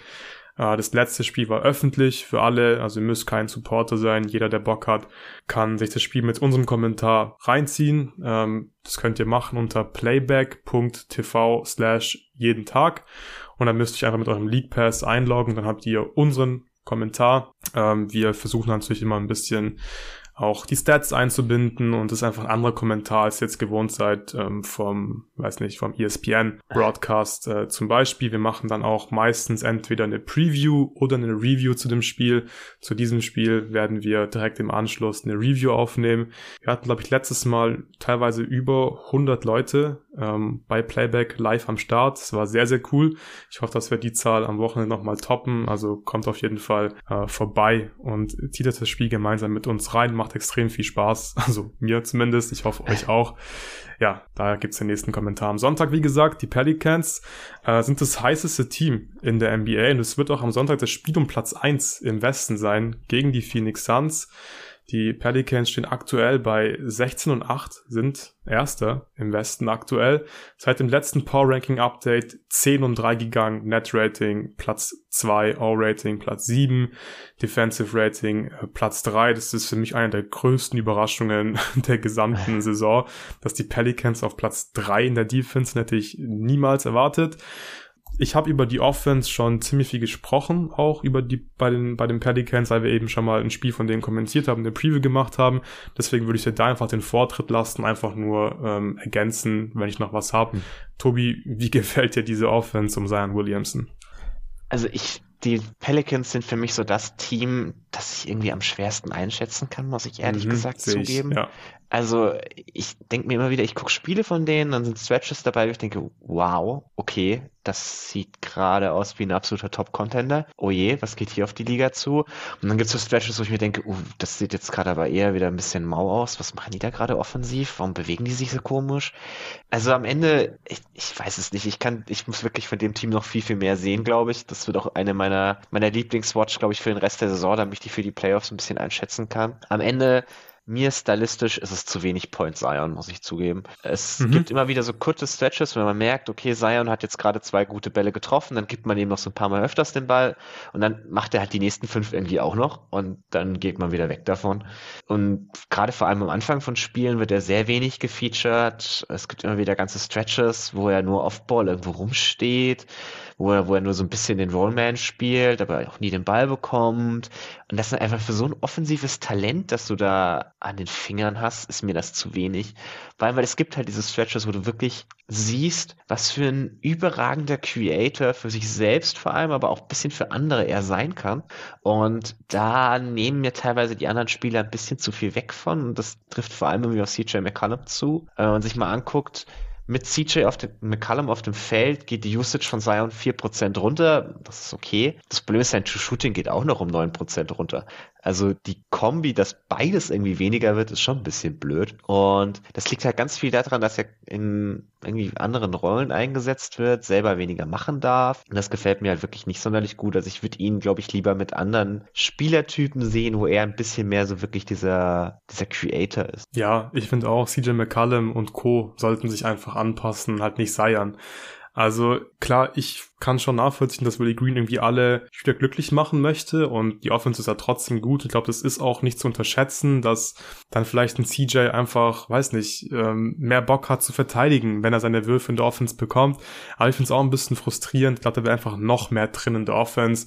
Äh, du hast gesagt, Point Zion, aber auch solche Sachen, äh, wie man ihn einfach generell einsetzt, also welche Actions man benutzt. Torben hat äh, vor paar Tagen eine Chicago Action gepostet, wo Zion dann eben im Corner startet, einen Pin dann bekommt, dann Handoff bekommt, wenn man das auch von der, von der rechten Corner aus macht und dann mit links den Korb attackieren kann, da kannst du so wenig machen und das ist so ein einfaches, aber so ein effektives Play und es läuft einfach auch zu selten, so. Und sie mhm. müssen einfach nicht einfach noch mehr einbinden. Das soll einfach Sayans Team werden in der Offense. Sie nehmen extrem viele Midrange-Würfe. Auch das ist, glaube ich, so ein bisschen low-hanging fruit, so, ey, dann soll CJ einfach mehr Dreier nehmen, mehr Spot-Up-Dreier, da ist er auch gut drin, nachdem Sayan einfach Hilfe gezogen gezogen hat. Ich glaube, da kann man schon noch ein bisschen die Offense optimieren. Ich bin gespannt, ähm, ob sie es tun werden während der Regular Season. Aber ja, ich bin, ich würde mir wünschen, dass die anders spielen. Trotzdem ist sie gut, deswegen hat Willie Green wahrscheinlich einfach ein bisschen recht mit diesem Spielstil. Ähm, kommen wir zur Defense. Wie gesagt, das ist für mich wirklich eine Riesenüberraschung. Und ich stimme dir auch zu, ich kann dieses Team auch schwer einschätzen. Also, die sind anscheinend ja sehr gut. Ich meine, Top 10 Offense, Top 10 Defense, Top 2 Net Rating, Platz 1 im Westen. Aber trotzdem vertraue ich den Pelicans auch noch nicht so sehr. Das liegt vor allem an der Defense. Ich sehe da mhm. eigentlich keine Top 5 Defense. Nee. Ich sehe eigentlich auch keine Top 10 Defense. Äh, sie haben einfach ziemlich viel Glück, was das Shooting angeht, immer noch. Ich habe den Stat hier vor mir. Ihre Gegner treffen äh, nur 33 Prozent ihrer Dreier. Und das ist halt jetzt nach wie viel Spielen, nach 24 Spielen, äh, schon eine sehr, sehr niedrige Quote. Und das ist einfach, ja, in erster Linie Glück, was sie da haben. Die Defense mit Larry Nance, die ist schon nicht schlecht, würde ich sagen. Da kannst du dann ziemlich viel switchen. Und die Lineups mit Larry Nance auf dem Spielfeld, die haben auch deutlich weniger Shooting-Luck als die mit äh, Valanciunas auf der 5. Ich glaube, bei Larry Nance sind so 35% Dreierquote, ist immer noch ein bisschen lucky, aber das ist okay. Und Valanciunas, glaube ich, sogar knapp unter 33%. Und ja, dann hast du halt einfach äh, wirklich ziemlich viel Glück in der Defense. Was sie gut machen, ist teilweise halt die Rotations. Klar, sie haben auch defensive Playmaker und einfach gute Verteidiger mit Herb Jones oder mit Alvarado zum Beispiel. Aber insgesamt glaube ich eher so im Best Case, wenn der Shooting Luck so ein bisschen verschwindet, dann sind die eher so, ich weiß nicht, auf Platz 12, glaube ich. Mhm. Also Top 10 sehe ich eigentlich nicht. Und deswegen habe ich sie auch auf äh, Platz 4 und sie haben ja auch immer wieder mit Verletzungen und Ausfällen ein bisschen zu kämpfen. Hoffentlich bleibt Zion fit. Bislang sieht's gut aus. Aber noch bin ich einfach nicht bereit, die Pelicans noch weiter nach oben zu schieben. Ja, also das Gute für sie ist halt, dass sie mit Verletzungen relativ gut umgehen können, weil sie halt relativ viele Creator haben. Mhm. Es war jetzt für sie nicht dramatisch, dass Brandon Ingram relativ viel Zeit verpasst hat, weil sie halt genug andere Creation auf dem Feld haben. Das, das würde ich ihnen ein bisschen positiv anrechnen, aber insgesamt bin ich da voll bei dir. Also die Defense sehe ich auch nicht da bleiben, wo sie jetzt gerade ist. Ja. ja, also wie gesagt, das, das, das ist einfach viel Shooting Luck. Sie machen noch einige Sachen gut in der Defense, sieht man auch in den äh, Four Factors. Sie rebounden gut in der Defense, äh, sie forcieren Turnover, sie haben ja niedrige Free Throw Rate, also sind wirklich Top 10 in diesen drei Kategorien. Das machen sie schon gut, aber ja, man hat einfach viel Glück. Und ich glaube, das wird sich alles noch ein bisschen nach unten anpassen. Dann machen wir weiter mit dem nächsten Team. Du hast die Nuggets auf vier, ich habe sie auf drei. Die hatte Jerry im ersten Power Ranking Update auf Platz acht. Das heißt, wir sehen sie beide deutlich weiter oben. Die Nuggets stehen jetzt bei 15 und 10 im Westen, haben seit dem letzten Power Ranking Update äh, sieben ihrer 14 Spiele gewonnen, haben also eine ausgeglichene Bilanz. Insgesamt haben sie Net Rating äh, von 1,5, also plus 1,5 stehen da auf dem zwölften Platz im O-Rating auf dem zweiten und im Defensive Rating auf Platz 27 und das ist schon ziemlich mies, klar, mit Jokic immer schwierig, aber mhm. die Nuggets haben es halt die letzten drei, vier Saisons immer geschafft, eine mittelmäßige Defense um Jokic aufzubauen. Deswegen ist es schon ein bisschen besorgniserregend, dass jetzt auf Platz 27 stehen. Aber du hast hier auch noch ziemlich weit oben. Tobi, woran liegt das? Ja, also das liegt, hauptsächlich, liegt hauptsächlich an der Offense. ja. äh, also, ich würde sagen, sie spielen wirklich eine sehr, sehr starke Offense. Jokic mhm. spielt wieder eine überragende Saison offensiv. Ist sicherlich wieder auf dem MVP-Niveau, das er die letzten Jahre abgeliefert hat. Äh, Jamal Murray ist noch ein bisschen rostig und inkonstant, aber hat auch mal wieder so, so Highs, die dich halt schon mit so einem gleichen Baugefühl übrig lassen. Das Problem ist so ein bisschen, dass die Bench Creation fehlt. Also, dass Bones Highland der Spieler mit der höchsten Usage in dem Team ist, ist ein bisschen unpraktisch, muss man schon zugeben. Was halt viel daran liegt, dass Malone immer diese, diese Five-Man-Bench-Lineups benutzt, die ich nicht mehr verstehen werde in meinem Leben, glaube ich, weil du hast so zwei bis drei sehr gute Spieler. Warum spielst du die immer alle ja, weil Zeit du halt gleich? den Du musst halt den äh, On-Off-Wert von Jokic pushen. Ja, das, das dafür, dafür ist es sehr praktisch. Man muss ja auch sagen, also sein, sein defensiver On-Off-Wert sieht ja wieder so aus, als wäre er einer ja, der besten 9, Verteidiger der Liga. Ja. Aber genau. Und er ist wirklich mies einfach defensiv. Ich will es nicht mehr hören, dass Jokic irgendwie ein guter Verteidiger ich, ist. Auch ist nicht auch in der, auch nicht in der, in der Regular Season. Das Scheme nee. war immer irgendwie gut, aber Jokic ist ein scheiß Verteidiger einfach. das ist einfach so. Ja, also sie sind jetzt auch das dritte Jahr in Folge das Team mit der schlechtesten Percentage am Ring der Liga. Genau. Und das ist ja. mit Jokic auf dem Feld kein Stück besser als ohne ihn. Also das ist schon, das ist ja inzwischen auch wirklich ein Schema. Also es geht jetzt über Jahre hinweg so dieses, dieses klar, man spielt mit Jokic halt viel auf der Level vom Screen, dann lässt man leichte Cuts zu, leichte Drives, spielt es immer 4 gegen 3. Das führt ja, halt vor zu leichten trappen sie jetzt auch. Und das, also das verstehe ich wirklich überhaupt nicht, warum man jetzt teilweise wirklich krass aggressiv trappt. Das muss einfach nicht sein, weil du hast nicht die krassen Backline-Defender, dass du mhm. jetzt wirklich so aggressiv äh, trappen kannst. Ich verstehe nicht, warum man da nicht einfach so spielt, wie man es letzten Jahre gemacht, einfach am Level vom Screen verteidigen, ein bisschen konservativer. Ähm, klar, Aaron Gordon ist nicht schlecht, aber insgesamt ähm, fehlen da meiner Meinung nach wirklich jetzt die, die ganz krassen Backline-Verteidiger, dass du jetzt Ich glaube, man halt versucht, irgendwie Turnover zu forcieren. Wenn man schon so viele Würfe am Ring, die gut sind, abgibt, will man halt wenigstens Turnover dafür kreieren. Das funktioniert ja auch ganz okay. Ja, aber ich glaube, dass es sogar besser funktioniert oder vielleicht auch genauso gut funktioniert, weil du einfach am Level vom Screen verteilst, weil Jokic einfach mhm. gut irgendwie ist, dann wirklich mal so einen Stil zu holen. Wenn jemand einen Pocket Pass zum Beispiel spielen möchte oder einfach den Ball äh, swingen möchte in die andere Corner oder so. Und das müsste ja eigentlich leichter, glaube ich, sein, wenn er am Level spielt und dann einfach mit deinen Händen hier so ein bisschen was machen kannst, mhm. wenn er wirklich trappt, weil dann passt du ja eigentlich, versuchst du ja relativ sicher irgendwie rauszupassen erstmal aus der mhm. Trap. Aber keine Ahnung, bin ich mir jetzt nicht so hundertprozentig sicher, aber ich finde das Trappen nicht so geil in der Defense. Ja, so kann ich, kann ich völlig nachvollziehen. Man sieht ja auch, was das Endergebnis der Defense ist und das ist ja wirklich nicht gut. Ja. Also ja. am Ende, man hat halt diese sehr konstante Offense, mit der man äh, konstant viele Spiele gewinnen wird, glaube ich. Deswegen habe ich sie noch relativ hoch hier eingestuft. Ja, ich auch. Ja. Also die Offense, die, die, die ist einfach krass und das liegt einfach an Nikola Jokic. Ich habe sie auch in meinen Top 5 Offenses gehabt beim Access Now Spot. Ähm, der Typ, was, was für Pässe der spielt, das ist einfach absurd und das Spacing ist teilweise wirklich nicht so geil, aber Aaron Gordon zum Beispiel, der gefällt mir auch richtig gut dieses Jahr mit seinen Cuts und Duck-Ins, da cuttet er einfach Richtung, Richtung Korb, hat einen Verteidiger auf dem Rücken dann, bekommt den Pass von Jokic und dankt halt einfach und es funktioniert sehr gut, Aaron Gordon 70 Prozent, äh, Wurfquote aus dem Zwei-Punkte-Bereich richtig stark, 17 Punkte pro Spiel, gefällt mir wirklich gut. Und ja, ich habe genug über die Nuggets gesprochen, also über die, über die Offense mit Torben. Und bei der Defense, da habe ich auch noch ein bisschen Hoffnung. Ich glaube, mittelmäßig zu sein wird nicht so leicht dieses Jahr, aber ein bisschen besser als Platz 27 ist schon drin. Sie haben zum Beispiel auch ein bisschen Shooting-Pech einfach. Die Gegner treffen 38,4 Prozent ihrer Non-Corner-Frees. Das ist schon ein ziemlich hoher Wert. Äh, das wird sich ein bisschen anpassen, denke ich. Und ich glaube, das Scheme kannst du auch noch ein bisschen tweaken. Mike Malone hat es die letzten Jahre immer hinbekommen. Deswegen habe ich da ein bisschen Hoffnung. wenn du am Ende halt ja ein All-Rating von 125 mit Jokic auf dem Spielfeld hast und eine ja, fast mittelmäßige Defense, dann denke ich, ist äh, Platz 3, Platz 4 auf jeden Fall wieder drin im Westen. Ich bin immer noch ziemlich optimistisch, wie gesagt. Hast du noch was zu Nuggets, Tobi? Nö, wir können gerne weitermachen. Gut, dann sind wir bei Top 2 angekommen. Ich habe auf Platz 2 die Memphis Grizzlies. Wen hast du hab da? ich genauso. Ja.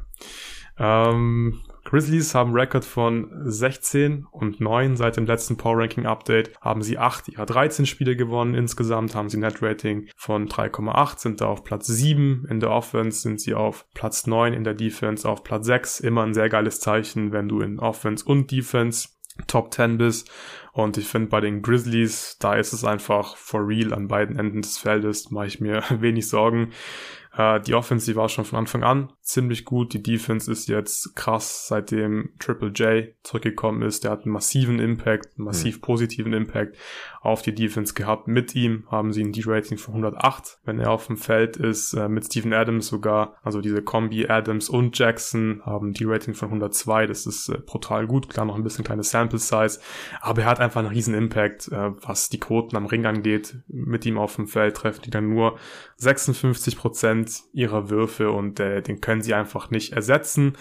Seit er wieder da ist, läuft es an beiden Enden des Feldes richtig gut. Davor war die Defense nicht ganz so stark. Bevor er von seiner Verletzung zurückkam, waren sie auf Platz 17 in der Defense und seit seinem Comeback auf Platz 4. Also ja, die Zahlen, die sprechen für sich und ich finde, die Grizzlies, die sind einfach eine Regular Season Winning Machine geworden. ist eigentlich so ein bisschen egal, wer da spielt, wer da ausfällt. Sie gewinnen trotzdem immer relativ viele Spiele. Desmond Bain verpasst jetzt drei bis vier Wochen. Ähm, die Grizzlies sind 6 und 1, seitdem Bain raus ist in den letzten zwei Wochen. Und die Starting Five, die hat noch keine einzige Minute zusammen gespielt. Und trotzdem steht man halt bei 16 und 9. Deswegen ja, fühle ich mich sehr wohl mit den Grizzlies auf Platz zwei, muss ich ehrlich sagen. Ja, geht mir definitiv auch so. Also ich war vor der Saison ja noch ein bisschen äh, pessimistischer eingestellt. Das lag aber hauptsächlich daran, dass ich dachte, dass Jaron Jackson deutlich länger ausfallen würde, als er jetzt wirklich ausgefallen ist. Also mhm. dass der schon im November wieder zurückkommen konnte, habe ich nicht erwartet. Ich hätte ihn eher irgendwie so Richtung Januar gesehen wahrscheinlich.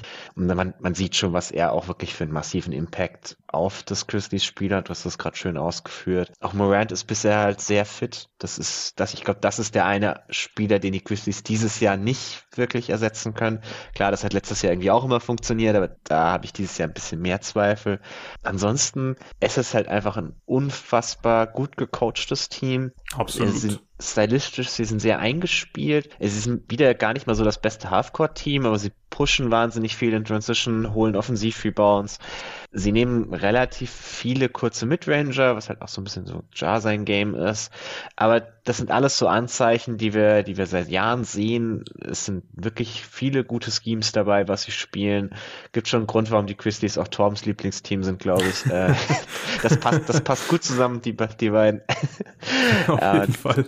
Ja, also ich, ich glaube, bei den Grizzlies wissen wir sehr genau, woran wir sind. Die sind auch wieder wahnsinnig tief. Die ganzen Spieler, die man sich da reingeholt hat, spielen alle irgendwie schon so Rollen. Also bei Jake LaRavia dachten wir das ja schon, dass er eh wahrscheinlich relativ ready ist. Der hat auch schon wirklich ein paar sehr gute Minuten gespielt. Es, es tut kaum weh, dass Zaya Williams irgendwie bisher quasi gar nicht spielt, von dem ich mir eigentlich viel erhofft habe vor der Saison. Äh, der war ja aber auch verletzt. Ja, ja, genau. Aber ja. das war ja auch zu dem Zeitpunkt, als man so die ersten Prognosen gemacht hat, nicht klar, sondern letztlich auch irgendwie erst in der Woche vor der Saison, glaube ich, war das endgültig klar, dass er nicht spielt. Mhm. Ähm, aber das, ich dachte, der wäre halt zum Beispiel wichtig, um Jarons äh, Abwesenheit so, ja. zu kompensieren. Ja. Und jetzt war er gar nicht da dafür und man hat es trotzdem irgendwie nicht so wirklich gemerkt. Also man macht da, glaube ich, schon sehr, sehr viel, sehr, sehr gut. Und gerade in der Regular Season haben die Grizzlies, glaube ich, nicht mehr so viel zu beweisen. Ja, da kann ich dir nur zustimmen und ich würde sagen, wir kommen äh, zu dem Team, das im Westen, zumindest in der Regular Season, äh, auch alles sehr, sehr gut macht, weil die sind definitiv ebenfalls äh, eine Winning Machine. Wir haben beide die ja. Phoenix Suns dann auf Platz eins, das einzige Team, was noch übrig bleibt. Äh, wie gesagt, hier nochmal der Hinweis, äh, Suns Pelicans am Sonntag gibt es den Kommentar von Jonathan und mir zu diesem Spiel über Playback. Kommt auf jeden Fall vorbei. Das sind die zwei besten Teams im Westen aktuell. Nach dem Record zumindest. Die Suns stehen bei 16 und 9, haben seit dem letzten Power Ranking Update ähm, ein Record von 8 und 6. Hört sich jetzt nicht so geil an, wurden vermöbelt von den Celtics, aber ich mache mir trotzdem keine Sorgen um die Suns. Insgesamt haben sie ein Net Rating äh, von 4,9. Das ist Platz 5 in der NBA. Damit können sie mit 52,9 Siegen rechnen. All-Rating Platz 4. D-Rating Platz 14. Bisschen schlechter, als man das von ihnen eigentlich kennt. Aber ja, ähm, wie gesagt, Regular Season Winning Machine. Chris Paul hat gegen die Celtics ein Comeback gegeben, hat davor 14 Spiele verpasst, war kein Problem. Cam Johnson ist raus mit einer Knieverletzung am Meniskus, kein Problem gewesen. Jay Crowder chillt die ganze Zeit zu Hause, kein Problem für die Phoenix Suns, weil Tory Craig ist jetzt halt der beste 3D-Spieler der NBA und Campaign ist der neue Chris Paul. Es ist einfach Next Man Up und Monty Williams macht einen krassen Job. Ähm, ja, und wir haben es auch so ein bisschen erwartet vor der Saison, dass die Suns halt wieder ganz oben mitspielen werden, weil sie sind einfach in der Regular Season so gut gecoacht und wenn Booker und Bridges spielen, dann muss man sich da einfach nicht so viele Sorgen machen bei den Suns. Ja, also kann ich, kann ich absolut zustimmen. Mir macht der Minute-Slot für Booker und Bridges ein bisschen Sorgen, so bei diesem ganzen Verletzungsthema. Hm, fair, also gerade ja. auf Booker kann man halt absolut nicht verzichten. Das ist so der eine Spieler, der dieses Jahr wieder auf absolutem All-NBA-Niveau spielt, vielleicht Richtung First Team All-NBA sogar. Das ist halt der eine Spieler, der dein Team trägt, der sich, der sich nicht verletzen darf, aber der war ja bisher auch ein absoluter Ironman, also sehe ich da jetzt auch nicht das größte Risiko. Ja, das Schöne an dem Team der Suns ist, dass man dieses Jahr auch nur besser werden wird. Also egal welchen Trade man macht und irgendwelche Trades werden ja kommen. Das werden nur Trades sein, die das Team kompetitiver machen dieses Jahr. Man wird eher gesünder sein, als man es bisher war, aber man hatte halt relativ viele Verletzungen. Wenn ich jetzt auf Chris, auf Chris Paul nicht so sehr vertrauen wollen würde, aber generell, ich mache mir bei dem Team halt überhaupt keine Sorgen, was sie für den Rest der Regular Season sind und die haben weniger Fragezeichen als wahrscheinlich jedes andere Team im Westen. Und dann sind sie, glaube ich, völlig verdient hier an Platz eins bei uns beiden. Ja, kann dem nur zustimmen. Ich habe sie auch auf Platz eins. Ähm, ich habe auch über die Suns mit Torben im Access Ausport geredet, auch wunderschöne Offense, haben unglaublich viele Konter für alle möglichen Sachen, äh, lesen die Defense sehr gut, spielen auch schöne Actions einfach Ich finde, Booker hat wirklich nochmal einen Schritt gemacht. Das hat auch Jonathan, glaube ich, im Pod mit David besprochen. Ähm, zieht mehr zum Korb, äh, wird vom Gefühle auch häufiger gedoppelt und löst das wirklich richtig gut bislang und ist immer wertvoll, wenn ein bester Spieler Double Teams mhm. ziehen kann. Sehen wir auch bei Tatum, finde ich zum Beispiel jetzt öfters dieses Jahr. Und das ist immer geil für ein Team, weil das mhm. ist einfach Advantage Creation. Und ja, seine Drives sind äh, unheimlich wichtig für die Suns. Natürlich immer ein bisschen Thema Rim Pressure oder Abschlüsse am Ring bei den Suns. Äh, die Suns haben die meisten Paint Touches in der gesamten NBA. Das ist extrem wichtig, weil sie sich eben dadurch Vorteile kreieren. Sie finishen immer noch nicht viel am Ring, aber sie bringen die Defense halt in Bewegung und in Rotation. Und dann gibt's halt eben offene Abschlüsse ähm, vom, von der Dreierlinie oder von der Midrange dann oder aus der Midrange oft bei den Suns. Aber es ist trotzdem, finde ich, äh, immer noch eine super Offense, was sie da machen. Auch Booker persönlich ähm, zieht wirklich jetzt auch mehr zum Korb. Also er hat äh, dieses Jahr 13,4 Drives pro Spiel, letzte Saison 9,7 sollte man nicht, sollte man nicht unterschätzen. Ist, finde ich, wirklich äh, der richtige Schritt für ihn, dass er da mehr Fall. macht, auch mehr Playmaking. Gefällt mir wirklich richtig gut. Ich muss sagen, ich war, ich, ich bin einfach nicht so der größte Booker Booker-Fan. Ich weiß gar nicht warum, weil sein Spiel ist wirklich einfach sehr nice. Aber äh, dieses Jahr äh, werde ich so langsam aber sicher zu einem Booker-Fan, weil er spielt einfach wirklich einen äh, richtig schönen Basketball und ist hier der Driver einfach von einer Top 5 Offense ohne Chris Paul. Ich weiß nicht, ob Chris Paul washed ist. Vielleicht ist er washed und dann ist es egal, aber ja, es ist trotzdem ziemlich krass, was sie machen. Auch Bridges äh, spielt seine Rolle wirklich perfekt, übernimmt noch ein bisschen mehr Creation beziehungsweise Scoring und es gefällt mir auch ganz gut, auch wenn es ein bisschen zu wenig Dreier vielleicht sind, aber der kann schon mehr machen mhm. als einfach nur Spot-Ups oder ja, mal irgendwie ein Pull-Up aus der Midrange nehmen, ist ein super Cutter. Deswegen, ja, offensiv top. Machst du dir Sorgen um die Defense, Tobi? Oder? Nee, gar nicht. Also, nee, nicht. wirklich, ich glaube, da ist auch wieder, wenn du so ein bisschen gesünder wirst, wenn sich die Leute ein bisschen mehr einspielen können, sehe ich nicht wirklich einen Grund, warum man da auf einem anderen Niveau sein sollte als letztes Jahr ich mache mir in Hinblick auf die Playoffs ein bisschen Sorgen um Chris Paul, weil, also wenn der halt wirklich komplett durch ist, was gerade so ein bisschen so aussieht, dann wird es halt schon sehr, sehr schwierig, einen tiefen Playoff-Run zu haben, wenn du nur so auf diesem System und quasi Booker basierst. Aber mhm. mal schauen, also für die Regular Season, ich glaube, dass das Team definitiv am Ende wieder eine Top 10 Defense haben wird, sich ein bisschen besser eingespielt haben und dann ja. hast du die Offense dazu, so wie die jetzt schon aussieht. Das ist wirklich top. Sehr schön. Dann sind wir durch mit dem Western Conference Power Ranking. Hat wirklich äh, eine Menge Spaß gemacht. War, wie gesagt, nicht leicht zu ranken, für mich zumindest äh, diesmal. Nee. Äh, ich hoffe, dass wir noch das eine oder andere Power Ranking gemeinsam aufnehmen werden, diese Saison, gern. Tobi. Äh, vielen Dank dir. Vielen Dank äh, fürs äh, Zuhören und Supporten und bis zum nächsten Mal. Bis dann. Ciao.